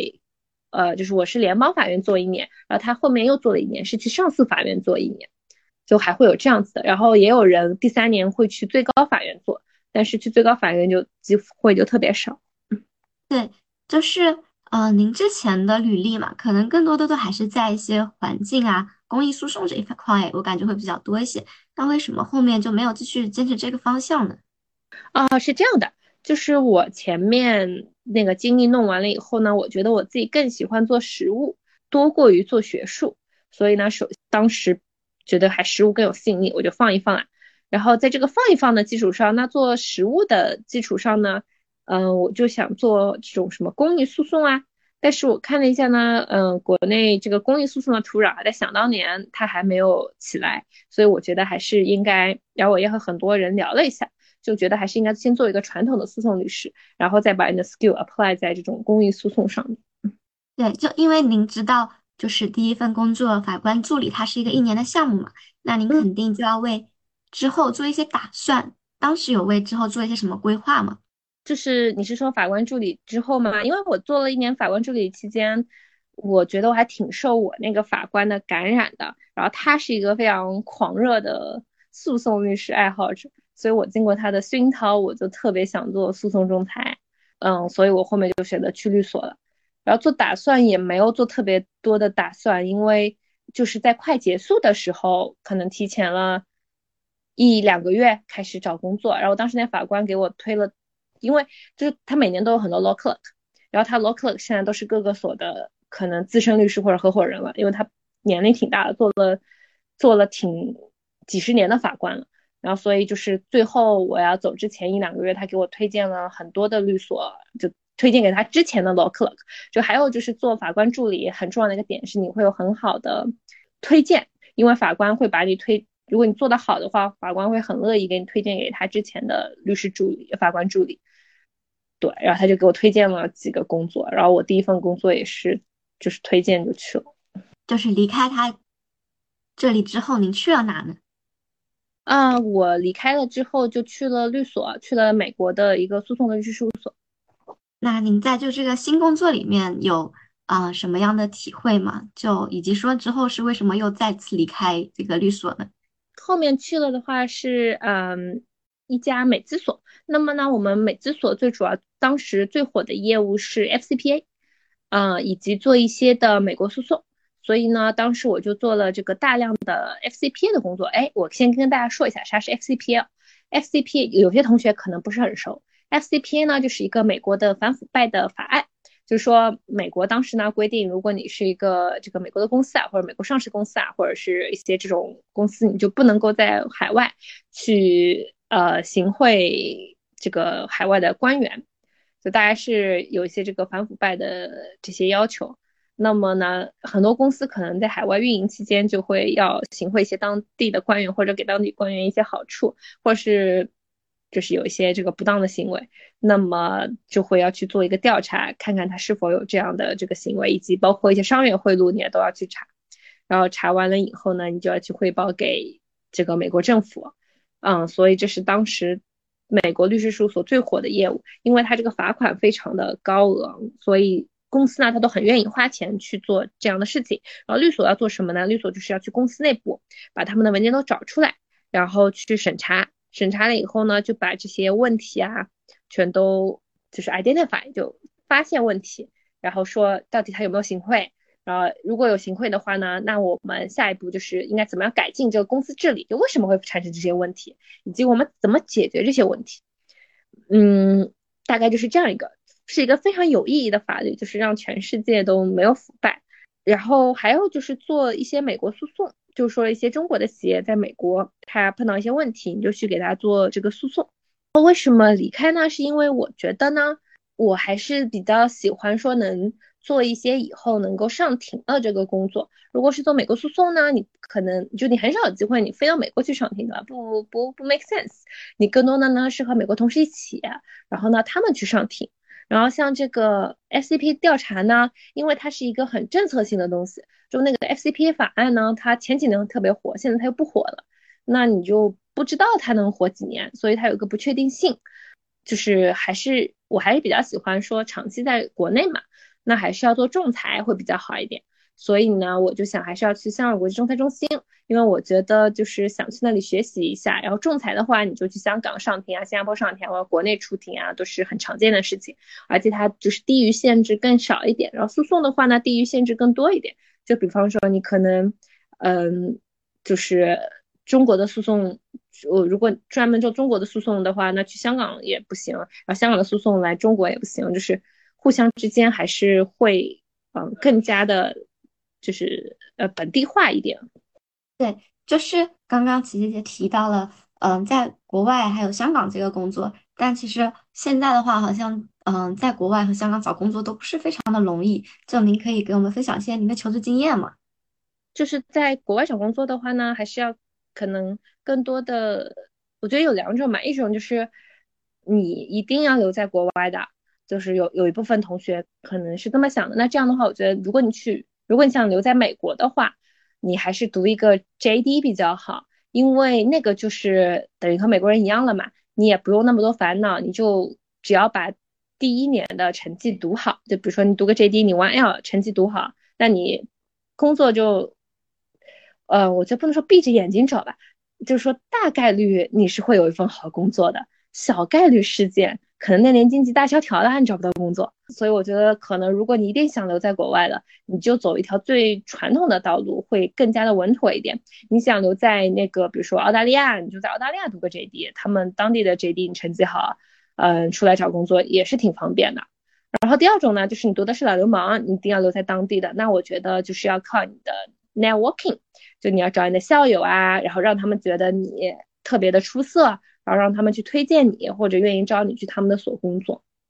然后怎么让他们觉得你好呢？那可能就是成绩啊，你之前的实习啊，或者你有其他的这种研究啊，让他们觉得你比较出色。但就是要出去认识人，以及要 sell 你自己吧，我觉得。对，因为又还提到成绩嘛，就我感觉，就毕竟是非母语的国家，然后文书阅读量又很大，就怎么在这种竞争环境下能把你的成绩做的。更好一些呢？嗯，我这个觉得真的每个学校是不一样的。嗯，大家最好去了以后先跟你们学长学姐聊一下，每个学校都有一些比较好拿分的课，一些难拿分的课，那你选课其实就挺重要的。你先选对课，然后再好好研究那个课是怎么考试的，然后取取经，拿一些前人的笔记啊之类的。嗯，我我觉得成绩弄好应该还是一个高概率的事件。就是离开美国之后，您就到了那个香港国际仲裁中心嘛，是吗？其实我是回国先工作了一段时间，然后呢，我再去了香港国际仲裁国呃香港国际仲裁中心。嗯，那这个转变的契机是什么呢？就是我刚才说的，我觉得就是做仲裁可以去更多的地方，可以 transfer，但是而且可以上庭，但诉讼的话就比较难 transfer 这个 skill。那就您理解国际仲裁，嗯，它有一些什么？和国内不太一样的地方吗？国际仲国际仲裁和国内仲裁，我觉得完全它不是一套体系的，就是它的规则啊，它的玩法都是不一样的。但是呢，我觉得就是从我觉得从个更宏观的角度来讲，我觉得可能大家想知道的是，我到底选择什么领域可能转来转去更方便一点。那我觉得大的话可以分为诉讼和非诉。那你非诉相当于诉讼。就是在各国之间转起来会更方便，然后在飞速领域的话呢，嗯，有一些可能就是中国同志比较擅长的领域，就比如说 corporate 啊、PE、VC 啊、什么 fund formation 啊那些，就是我们中国人做的都挺好的，在香港、在新加坡啊，就很多人都嗯做的特别优秀，因为那些领域可能你都要各地的文化都要特别的了解，然后呢，你的语言优势也挺突出的。同时呢，你并不需要对，比如说香港法有和香港大律师一样深入的研究，你就每个地方的法都懂，就博博才，而并不需要一个地方的法都特别懂，或者是可以上庭跟人吵架那样。所以我觉得那块，如果说大家以后是想做一个就各地可以，嗯，转来转去，或者是比如说美国跳中国，中国跳香港，跳哪儿就更加容易转的律师的话，那可能做非诉是比诉讼会好的。然后在诉讼领域呢？比较好转的就是一个是合规，就像我说的，就新加坡啊、香港啊、大陆啊，之前做 FCPA 的时候，大家做的活差不多的，所以你转来转去是挺方便的。但是做诉讼是很难很难转的。嗯，就比方说你如果在美国做诉讼的话，那你回国可能就只能在那几家大所里边做律师，你出了那几家大所，这这个就没有人做美国诉讼的。然后做仲裁呢，它就是介于这个合规和诉讼之间。有很有有不少这个律师在国内就做着这个国际仲裁，然后主要就是帮中国的公司呢，在就是香港、新加坡啊，以及在中国大的仲裁机构就做一些这样的这种涉外的案件。对，是这样的。但中国和比如说嗯贸众啊，就其实贸众，比如说像贸众啊、北众啊和国外仲裁机构的规则的差别并没有那么大，主要是中国仲裁法和联合国示范法的公约呃示范法的差别特别大，所以就导致了我们国内目前的仲裁体制和呃欧美的仲裁体制其实挺不一样的。但是现在我们也在改那个仲裁法嘛，等那个改完了以后，很多我们也就跟国际上一样。对，那就。因为仲裁和国外的诉讼，您都有去尝试过。就比如说，现在在校同学，他之后就是想要去走这个国际的领域，以后想要做国际的主争议解决，或者说仲裁。您觉得他在校期间要着重去培养哪些能力，做哪些准备呢？如果大家想要做呃仲裁的话，我会建议大家去香港或者去香港读个 JD。嗯，因为仲裁它主要用的法律是英国法、香港法，现在还有新加坡法。那么，所以你最好还是去受一个比较系统的，就是英国法系的培训。那在这个里边呢，无非就几个选择嘛，一个选择是去英国读一年的老流氓，然后那个呢又贵，而且你又拿不到学位，我觉得没啥意思。嗯，还不如香港读个 JD，香港 JD 又不贵，它就两年，然后完出来了以后呢，你就直接在香港做 trainee 两年就转正了。所以我觉得，如果是做嗯，仲裁的话，那大家就本科毕业以后去港大或者港中文读一个 JD 两两年的那个项目是最好的。但它的难度就在于，因为香港很多人也是本科不读法学，研究生再去读 JD 的，所以他们 JD 的竞争很激烈的。你要 JD 成绩读得好，你毕业了以后才能拿到那个 training contract，跟美国的 JD 一年级一样，大家都读书读得特别拼，所以你过去的话呢，就是要读的。挺认真的，你成绩可能要读到个前百分之，最好读到前百分之十，或者读个前百分之二十，嗯，就等于你在港大里边你要读到前百分之二十，所以就是大家可以可以可以考虑一下，我觉得做仲裁的话，这条路是最合适的。那如果说你不想去这么走的话，那可以去澳大利亚考虑读个 JD，但澳大利亚 JD 我记得三年吧，可能还性价比还低于香港，从钱的角度。来说，然后英国读老流氓，我个人不是很建议，因为你考不了牌，然后性价比没有那么高。但是去英国的话，就这个学校的名字会比较好听嘛，就牛津、剑桥啊之类，所以大家也可以自己考虑一下。那如果做想要做那个跨境的诉讼的话，一条路就是你做香港这边的或新加坡。这边呢，就是做英国体系的，那就是像我前面说的，就还是去读个 JD。然后如果你想做美国这边呢，我觉得就美国读个 JD，接着在美国做个 law clerk，然后在美国那边留几年，然后再回来。我觉得这是最就是稳妥和，就你这么走，加上你成绩好，能保证出结果。但如果你读老流氓的话呢，后面就要靠挺多自己的努力，以及结果就不确定性比较高。然后，如果要做什么准备的话，那假设大家像我说的去读 JD 的话，那就是在大在学校期间，最主要就是把你的排名刷上去，以及把你的托福和 LSAT 成绩考好。然后相对而言，我觉得实习并没有那么的重要，你就有，比如说有一个还不错的实习就可以了，你不需要把你的时间花在实习上面。嗯，就还是要努力搞成绩，搞语言。对对对，因为那是第一步嘛。对，就是您刚刚说是先在国内待了一会儿，然后再去的呃仲裁。那为什么就后面又还选择回国内了呢？因为长期来看的话，如果做律师的话，还是要离自己的客户比较近嘛。那客户都是国内的客户，那肯定是在国内以后长期发展，我觉得更加的好。而且可以有一个差异化的竞争嘛？做一个跨境诉讼的，你在美国，嗯，咱是不是和美国本土人士也没有什么大的竞争优势？但如果你会中国，你做美国诉讼的话，因为在中国做美国诉讼的人很少，然后有很多中国企业有需求，那咱不就有很多这个比较竞争优势？那就是您离开港中的原因，当时考虑的就是您之后的更大的目标是吗？还是想要做诉讼这一块？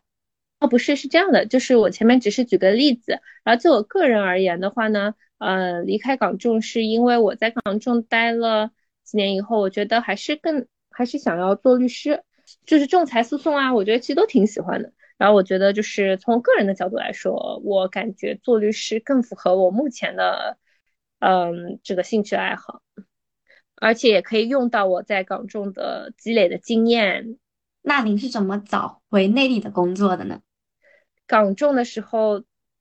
就我觉得港中跳出来就好像大家在内地的仲裁机构跳出来一样，或者内地的你做法官或者法官助理或者检察官，你想跳出来做律师一样嘛？就因为你在机构工作，你会认识很多律所，你会对大家都挺了解，大家对你也挺了解的。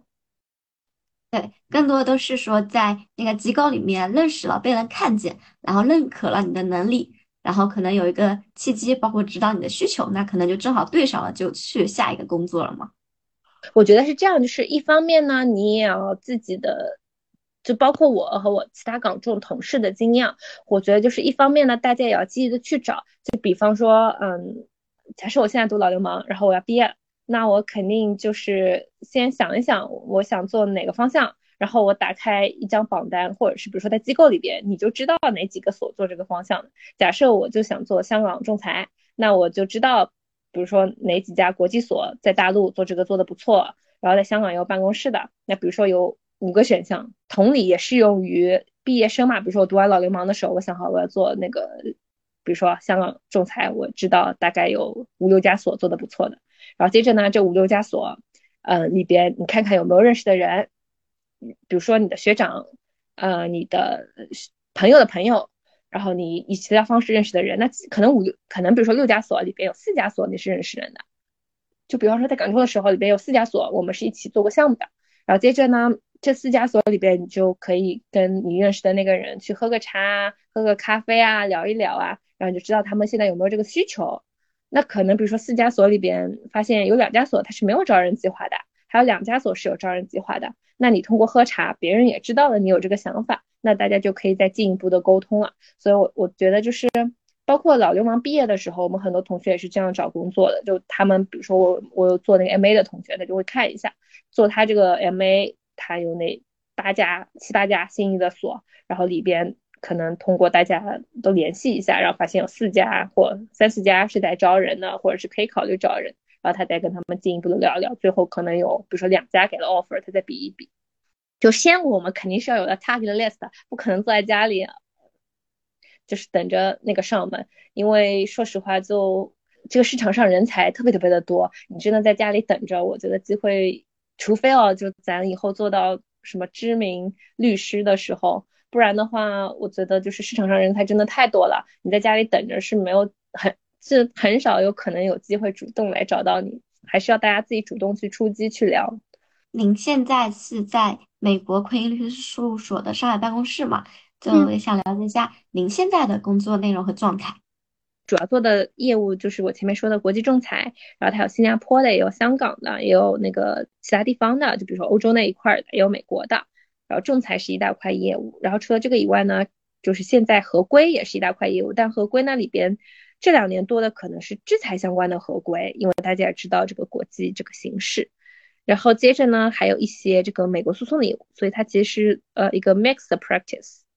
这也是大部分外资所的大概都是这样一个状态，但可能有些外资所他们合规做的多一点，有些是呃美国诉讼做的多一点，有些是仲裁做的多一点。那您现在就工作节奏和强度大概是怎么样的呢？就是对于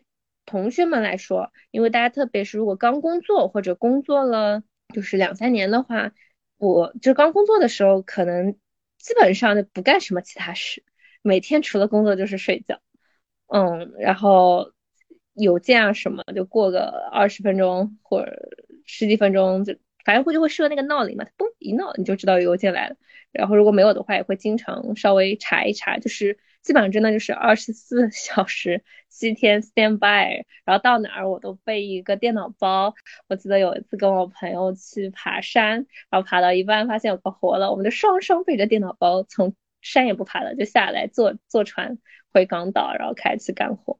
反正。就是这种状态，然后现在的话会稍微好一点，但是基本上也就是生活和工作都是在一起的吧。但是一般性的话，我觉得做这种争议解决的，相对而言可能没有像 IPO 的朋友们那么的忙，就他们可能有段时间特别忙，通宵什么，我们可能就是更加的还还是没有他们那么忙。但还是就最起码一到五的话，所有的时间肯定还是在工作上。那周末的话，可能加个半天班，或者有的时候加个一天班，或者有的时候周末都在干活。嗯，那就您感觉外所和我们说内资或者说农村所，它的一些工作内容环境会有什么比较大的差别吗？包括文化方面？因为我没有在内所待过，所以我其实不是。我觉得我对内所它没有卫所文化没有发言权，但我觉得我可以从呃就大家干的内容来做一个分享嘛。就从诉讼这块的话，大家也知道我们外所做什么的。然后内所的话呢，据我了解，可能呃更多的是做国内的诉讼，就是国内上庭，然后境内的仲裁是他们的主要的业务。嗯，所以这也是大家选择的时候的一个主要的业务的一个分叉。就如果说是想做境内上庭的境内业务的，那肯定要去内所，我觉得是更好的。还有境内的合规。对，那比如说现在一个同学他同时拿到内资和外资的 offer，那您会建议他从哪些角度去考虑自己的选择呢？我觉得第一位的肯定是领域，就是他喜欢做什么，他擅长做什么，然后他的领域是啥。就拿个极端的例子，比如说有一个同学他英语一般性，但是他。中国法律法理啊什么特别好，然后法律的逻辑思维特别好，而且又能说会道的，那肯定去内所做诉讼更好啊。他做个七八年就是合伙人了啊。就是我觉得从收入的角度来说，就从在做律师的时候，可能外所会稍微高一点，但是后面的话，其实内所的回报挺好的，所以他可能在那个直接去内所做诉讼更加的适合他。那相反，如果有个同学英文特别好。然后呢，他对各国的法律都比较感兴趣，然后但是他对上庭没有什么兴趣，而且呢，他就喜欢就是和不同的地方的人合作，或者和不同的公司合作，那可能外所就比较好一点，因为外所的案子可能都是要各个法律辖区共同互助、共同合作，我觉得是好一点。然后或者说他想做合规，然后以后呢去公司做合规官，或者是以后上岸的，那可能就是。来外所还挺合适的，因为外所就是和很多外企有合作嘛，以后可以去一些外企啊做合规官啊这样。所以我觉得总的还是看他看那个 practice，我觉得就不用看报酬啊什么，因为那真的只是一时的，就大家本事学好了以后，其他的都会来的。那就说外资所它本身会更倾向于什么背景的同学呢？或者是有什么能力的模型吗？第一个就是一般性。就是成绩啊、学历啊，就那些。但我觉得这应该不管内在是外资都会看嘛。就就第一个先看一下成绩、学历，然后第二个就是外资所嘛，因为要用英文，所以就比较注重同学们的英语水平，就你英语一定要好一些。然后第三个可能更多的是细节，就是看大家是不是注重于细节。那就您现在身边的同事来说，他大概的一个学历背景啊、成绩大概是怎么样的呢？就可不可以给我们做一个参考？我身边的同事们都是学霸呀，就是北大、清华、交大，哎呦，对，本科，然后完了以后，美国念个老流氓，老流氓的话，可能哈佛，嗯，然后纽大，然后哥大，就这样呗。对，就是他们基本上是在国外有工作经验吗？我我们目前的同事的话呢，一般性就是。本科先是在就国内就比较好的学校念一下，然后成绩比较好，然后完了以后呢，可能一毕业就来我们所了，或者去其他所，呃，就工作了两年，或者一毕业就出国的也有，然后国外读个老流氓，然后呢，有的在国外可能工作了，嗯，几年，有的就没有工作，就海外这么说吧，就海外的工作经验并不是一个必须的，但是嗯，成绩还挺重要的。那一般就说给应届生会有多少名额呢？因为我们所比较小，我觉得它不是一个好的参考。我觉得可能还是更，因为外所它都比较小，可能还是要看一些一些大一些的外所吧。就是那些有有，因为我们所我们全所是只做只做争议解决的，就我们只有诉讼、仲裁和合规，我们是没有公司的。所以呢，我们所的规模它比较小，我们全部加起来可能就十个人左右。但是呢，有很多所他们是有公司的，就比如说那些 Magic Circle，像呃就是 CC 啊那些，他们所就很大，他们每年就会招挺多人，而且他每年会就是定期招人的去各个学校。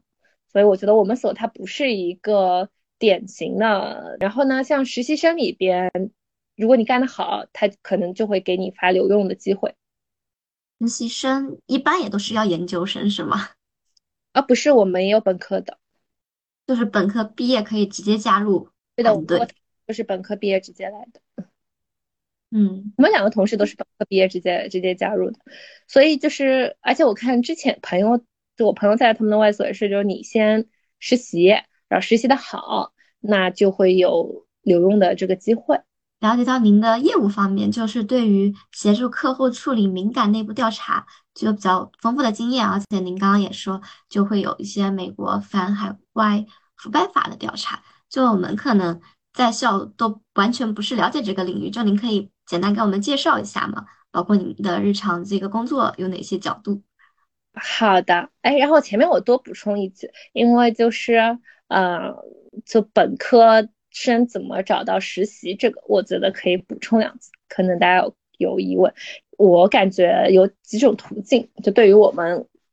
比如说像我们交大，嗯，同学的话呢，像我很多华政的朋友，就找实习有几种途径，本科生第一种呢是学校里边。就会有一些老师，他可能在律所做律师，比如说有些老师他们在红圈所是呃兼职做律师的，那可以请他们帮忙推荐。如果你在他们课上表现优秀的话，然后第二个呢，就是呃像精度，它不是每年有驻京项目嘛，就每有些律所它其实是有这种实习的项目的。然后有的时候呢，你在学校论坛上，像我们交大就之前有一些就是这种实习项目，然后你也可以去报名，或者你就直接去关注。这个律所的实习项目，然后你去报名，然后通过这些实习项目进去。然后像驻京计划的话，之前我有呃小伙伴，他是呃人大的本科生，他们也去了这个，他有好几个同学跟他一起都去了这个驻京项目，还有法大的，他们也都去了，本科生也去了这个驻京项目。所以我觉得就是大家可以关注一下这种律所的项目。然后第三个呢，就是社会上还有很多其他的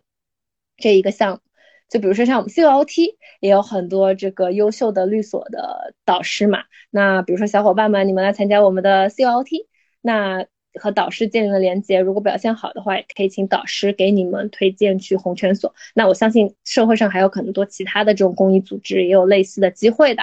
然后第四个的话呢，我就除了以上这几种以外，第四个就还会有不少的律师啊、合伙人啊会去大学讲课的，像我们老板就会。呃，也去就不少学校讲课，然后我知道很多合伙人，他们可能都真的在不少学校都会有讲课的，然后你们去听那些合伙人的课，或者去听那些合伙人的讲座，然后你们想办法就是 impress 一下他们，然后请他们给你们一个给大家一个面试的机会。啊，我，我感觉这些以上说的这些就是供大家参考，大家肯定也有很多其他的这个。方式可以接触到这些红圈所啊，或者一些外所的呃律师，然后请他们帮忙这个推荐。然后还有一种呢，就是比方说我们也有不少的嗯同学，因为在 COT 嘛，我们就看到说，嗯他们会先去一个，比如说去一个二梯队的或所，比如说像嗯就不是红圈所以外的所先实习，然后实习的好啦。然后再去红圈所或者再去外所，我觉得这样子也挺多的。所以我觉得不是说本科生那个找实习困难，而是说因为现在可能实习机会就那么点，然后人又多。那如果大家条件差不多的情况下，肯定会优先考虑一下研究生嘛。就毕竟研究生多读几年书，嗯，成熟一点。但是呢，如果说你是像我前面说的，就是通过各种各样的方法让大家知道你是很优秀的。那么我觉得就是本科生也是有很多机会的。就以我们所为例，我们这边有很多实习生都是本科生的。对，因为我现在也会给嗯我工作的地方推荐实习生嘛，我就会觉得其实嗯你很优秀，也一定要去让别人看到你，以及说要知道你的需求才会去给你这个机会，还是要自己去主动一些。就就包括我们现在团队成员很多也还是本科的同学，但他可能就是访谈过程中认识一些嘉宾啊，就也是一个契机，可以去到一些比较好的实习。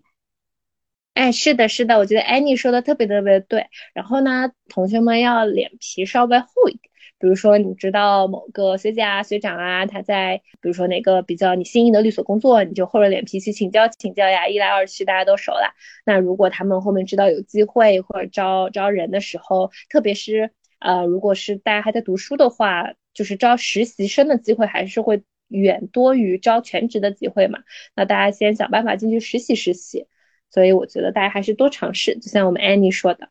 我觉得就是大家团队其实对实习生还是蛮多需求的，就可能也是看大家自己要想清楚，不要去计较太多。比如说你说实习待遇啊，还有说工作强度啊，更多的还是要看这个领域你是不是感兴趣，以及未来对你职业规划有没有帮助这样子。对的，对的，我觉得 Annie 说的特别特别对。然后如果大家开始对领域不确定的话呢，那就可以多去试试。比如说你在这个所呢，你试试这个诉讼。那个时候呢，你试试飞速，你先把这两个大方向试下来，然后你接着就可能会更加有想法一点。嗯，对，就还是鼓励大家多尝试，然后也可以在法学之外的领域，比如说公益啊、组织啊之类的，或许可以也可以有一些认识前辈的机会。然后那个其实感觉上会更单纯一些，而且可能互相的了解维度会更多一些。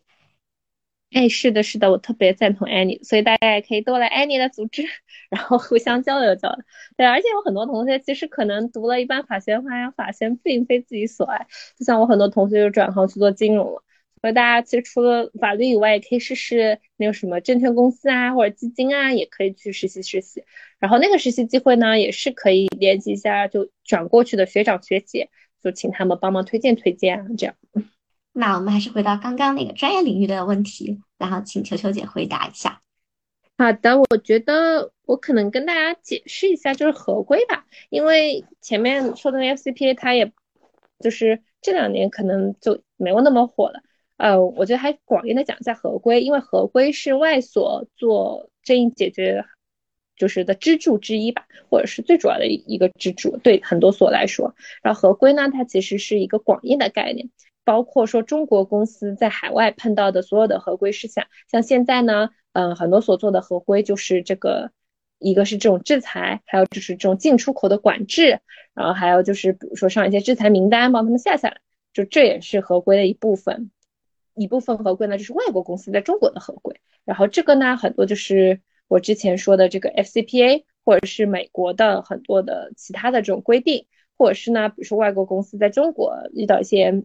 嗯，比如说反垄断啊，那些也叫是合规，所以我觉得这是一个大的合规的概念，就所有的诉讼仲裁以外的会被政府处罚的事情，嗯，都可以包包围这一类。然后呢，它会随着这个市场的变动，就比如说这两年火的是，就政府它的执法的重点在哪里，那么这个就是这两年律所的做合规的这个重点，所以它是一个变动的过程。但是呢，万变不离其中。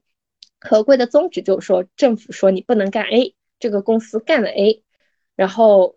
有的这个公司就要被处罚。但是如果这个公司他自己先去就是认罪了，然后并且出了一系列的这个态度良好，并且出了一系列的这个呃弥补措施，那政府他比如说本来是罚你一百块钱让你坐牢的，他现在就不让你坐牢了，只罚你一百块钱，或者他就罚你八十块钱了，就等于是你坦白从宽，所以是这样一个逻辑在。那么律所要做的事情呢是什么呢？就是你这个公司自己跑过去坦白的吧？那人家警察叔叔不一定相信你，因为你可能这个公司自己谁知道你说的是不是真的呀？你藏一点弄一点的。那这样的话呢，情况下你找个第三方，比如说律所啊、会计师事务所一起，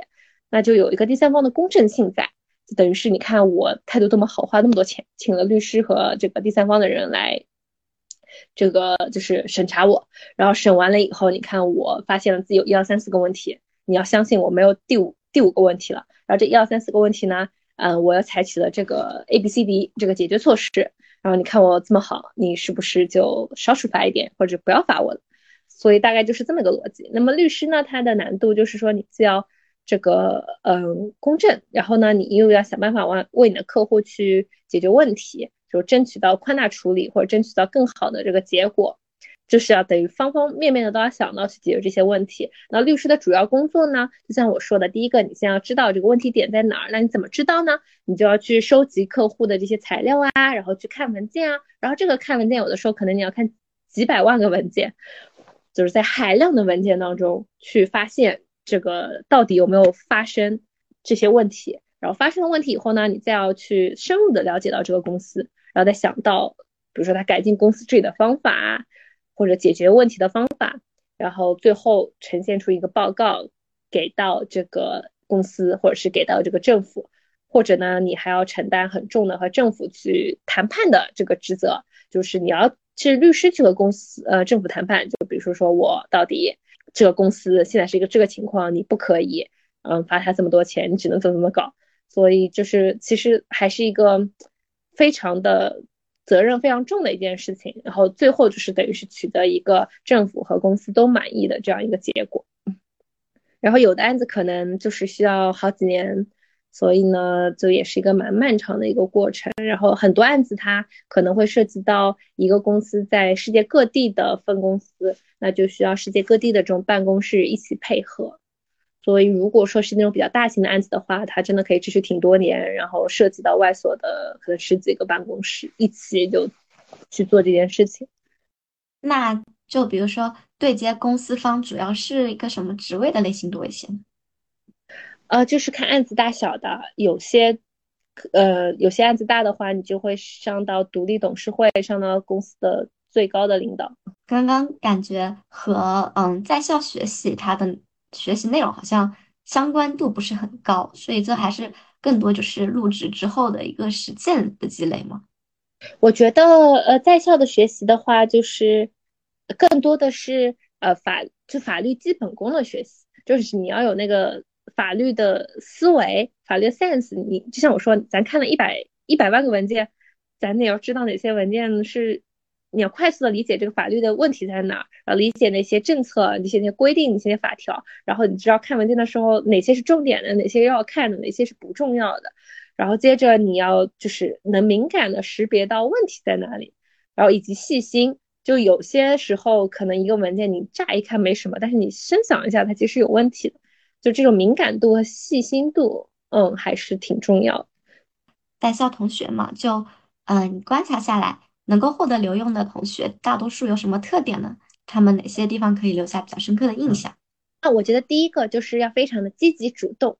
啊，咱得热情洋溢、积极主动，让领导们觉得我们是非常热爱这份工作，以及非常愿意为这份工作这个付出的。那反过来呢？就是不建议大家就干完活人就消失了，或者就是要你干一你就干一，让你干二你就干二，那这个可能就会不如前面那些积极主动的同学。然后还有就是第二个，我觉得就是换位思考，就咱做的每一个活都要从那个客户的角度出发，就不是从咱自己的角度出发。就比方说让咱做个检索，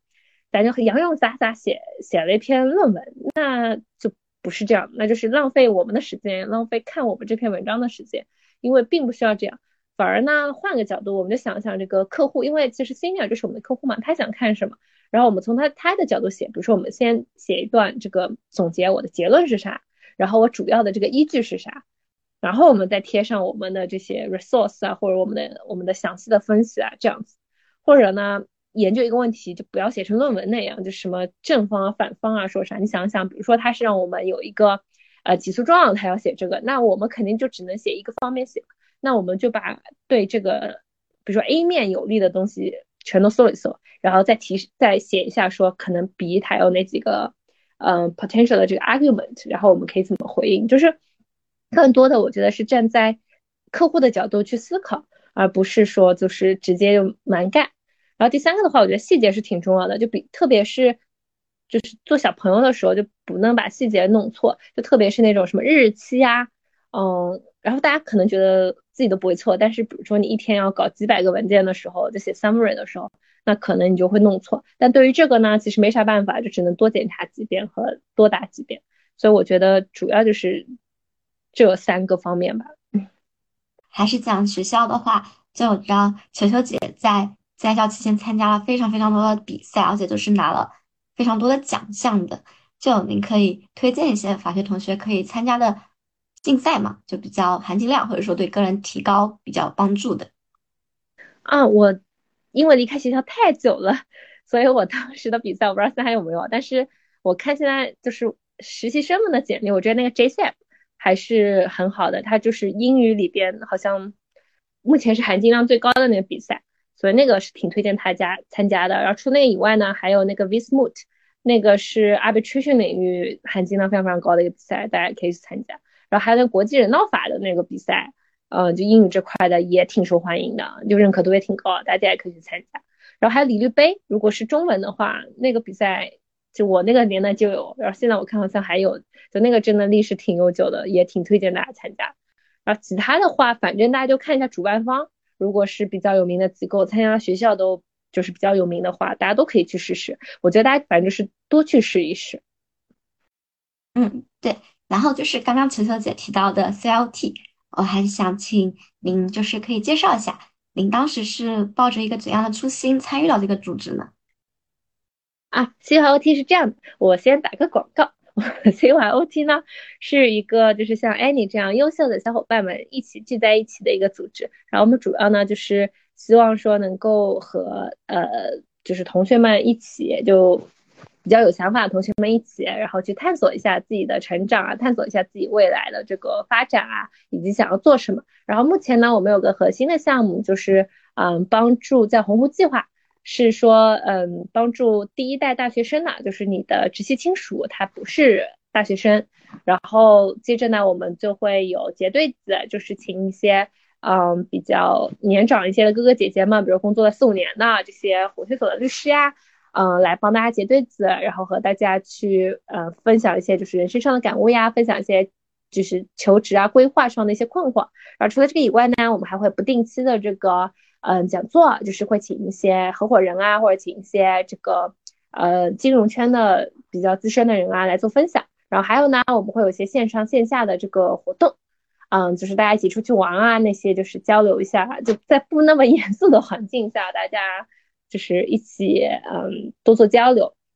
那我们当时怎么弄到的呢？是因为我还有其他几个创始人，我们主要是做法律、金融、市场这三块的。然后怎么会想到呢？是因为像我家也没有人做律师，那我也是一路上自己摸索的。然后我们其他几个小伙伴呢，也都是一路靠自己摸索的，就大家也是吃了摔了很多跟头，都吃了挺多亏，走了挺多弯路的。那所以我们就是想说，如果当时有一个这种工作了几年的人跟我们讲讲，那可能很多亏我们就不会再吃了。而且呢，这个人呢，也不能说就是。普通的学长学姐，因为大如果普通学长学姐呢也没有那么 close，就还是要一个就是比较有连接的这种大哥哥大姐姐的感觉。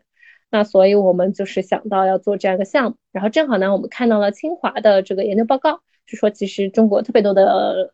嗯，大家背景类似的这种第一代大学生，然后我们就是在自己成长过程当中，因为家里也不是做这方面的，所以就是靠自己的摸索，其实更多的是这种意识啊，或者是。这种精神上的一种分享，然后是我们第一代大学生需要的，所以我们就想到了做这样一个项目和组织。您就是目前，嗯，组织活动也有办了三期结束，您觉得，嗯，看到同学们身上一些什么变化呢？是给您带来比较大的欣慰或者惊喜呢？我觉得第一个就是我们从刚开始的几个人。变成了现在的几百个人，我觉得还是非常欣慰的。而且里面很多志愿者都是我们之前的鸿鹄的小伙伴，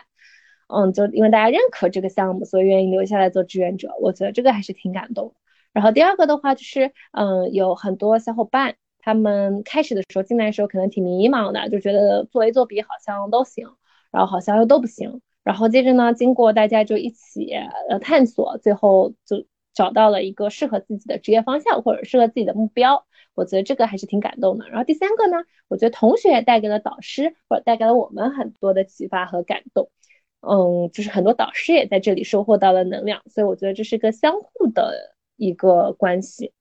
嗯，对，因为我知道他其实要花费挺多时间精力的，包括因为它是一个纯公益的项目嘛，甚至是创始人自己还要付一些资金在这里。对，对我们。对，我们就靠自己捐款自己发电。嗯，更多支持的动力还是说来自于项目中一些看同学的成长和反馈嘛？是的，是的，是的。就是我觉得帮助同学还是很能让自己快乐，然后也希望同学们能够在帮助更新的同学。我觉得也不能叫帮助吧，而是叫大家互相启发。嗯嗯嗯，是不是就是说现在我们看起来比较厉害的前辈，其实他们是很多是有非常。高的这个热心，愿意去帮助一些小朋友的，只要就是小朋友自己主动积极一些。是的，是的，是的，其实真的就是很多很厉害的前辈，他们非常非常愿意和大家交流的，就是大家积极一点，然后呢，呃，只要大家迈出第一步，他们是真的非常热情的，而且非常非常无私的。那就再回到刚刚我们说的创立之初，啊，您有遇到过什么困难吗？就没钱没人，然后还有小伙伴们觉得我们是骗子，嗯，慢慢的就一个是先自己捐，对吧？然后后面然后一些企业啊就支持我们，就我觉得这是一个就是正循环吧，就做出做的比较好，大家口碑比较好，然后就有人愿意支持你，然后也有愿意小伙伴愿意来，还有就是更多的导师愿意来。那在这个过程中，就你有没有什么印象比较深刻的事情，或者说比较有意思的事情呢？挺多的，就是我觉得每一个这个零到一的突破都还挺感动的。就第一个学生，然后第一笔捐款，然后我们当时为了这个组织还跑去就美国的呃一些组织去参观学习，就是还是有挺多我觉得这种来来复复的这个事情吧。因为就我们知道这计划是分了两方面嘛，还有一部分它主要是帮助同学出国留学的，您可以简单介绍一下吗？嗯，那个是我们就是并购的一个项目，之前是另外一个国际公益组织的中国分部，然后我们把它并购过来的，然后它叫青蓝计划，它主要呢就是帮助这个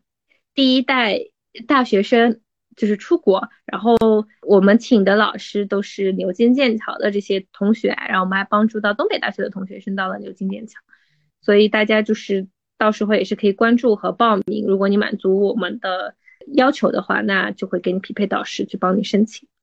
但是因为这是义义务的嘛，所以我们对同学筛的还挺严格的。那就往期的案例来说，嗯，可不可以给我们简单介绍一下？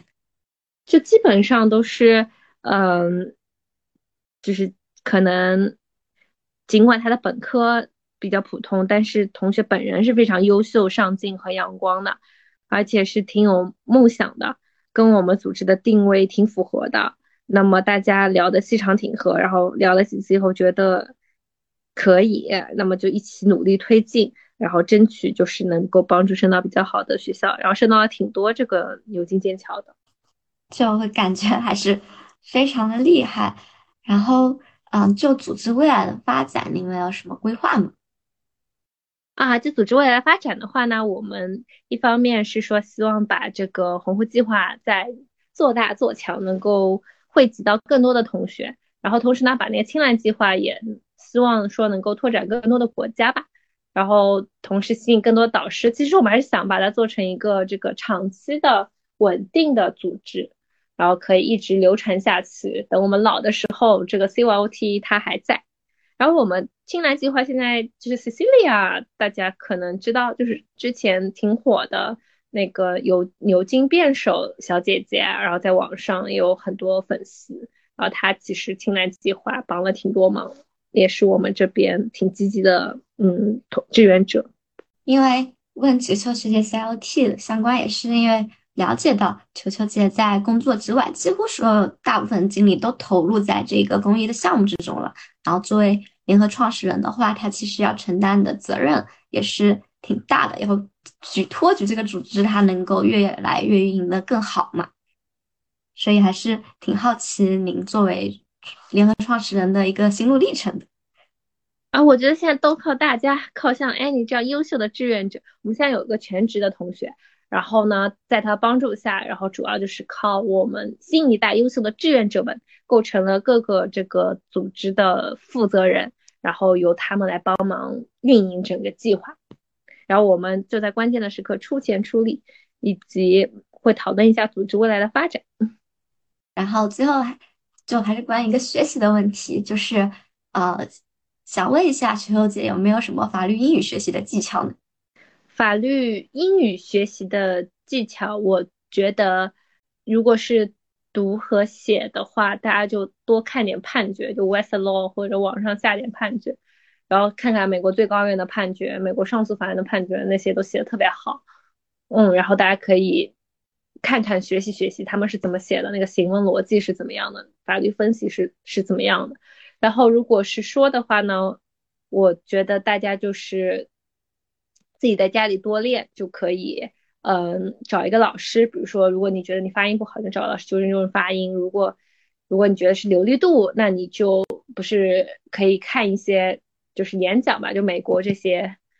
比较好的这些政客啊、总统啊什么的演讲，然后跟着他们学，我觉得还是蛮锻炼口语的。然后还有就是多练，比比方说网上其实有挺多那种什么一个小时和外国人说话，然后挺便宜的那种，你就多找人跟你多练，或者大家互相练。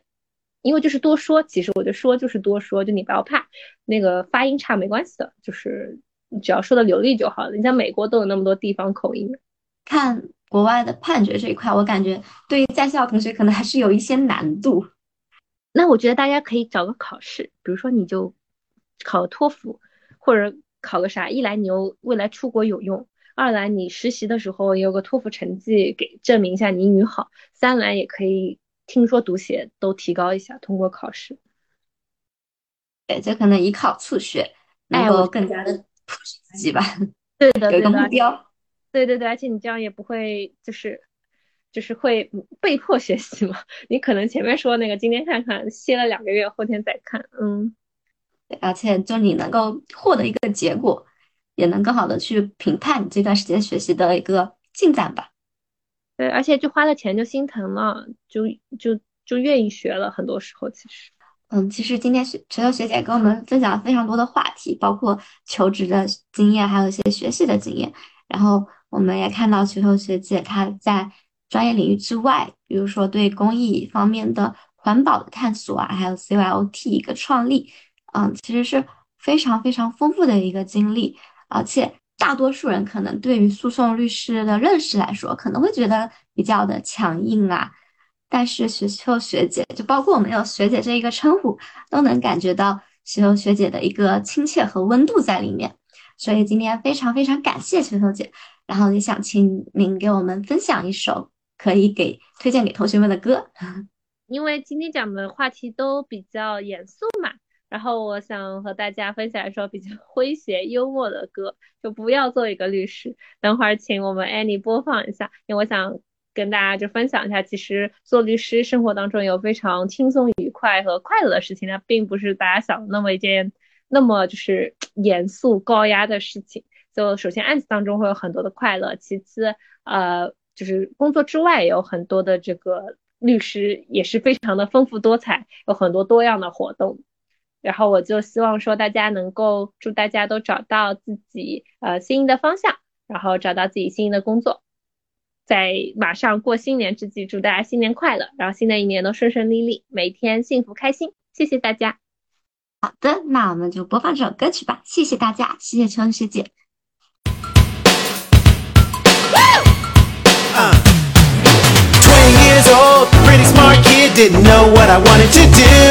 So I took the LSAT and then just like that got accepted at Glendale U.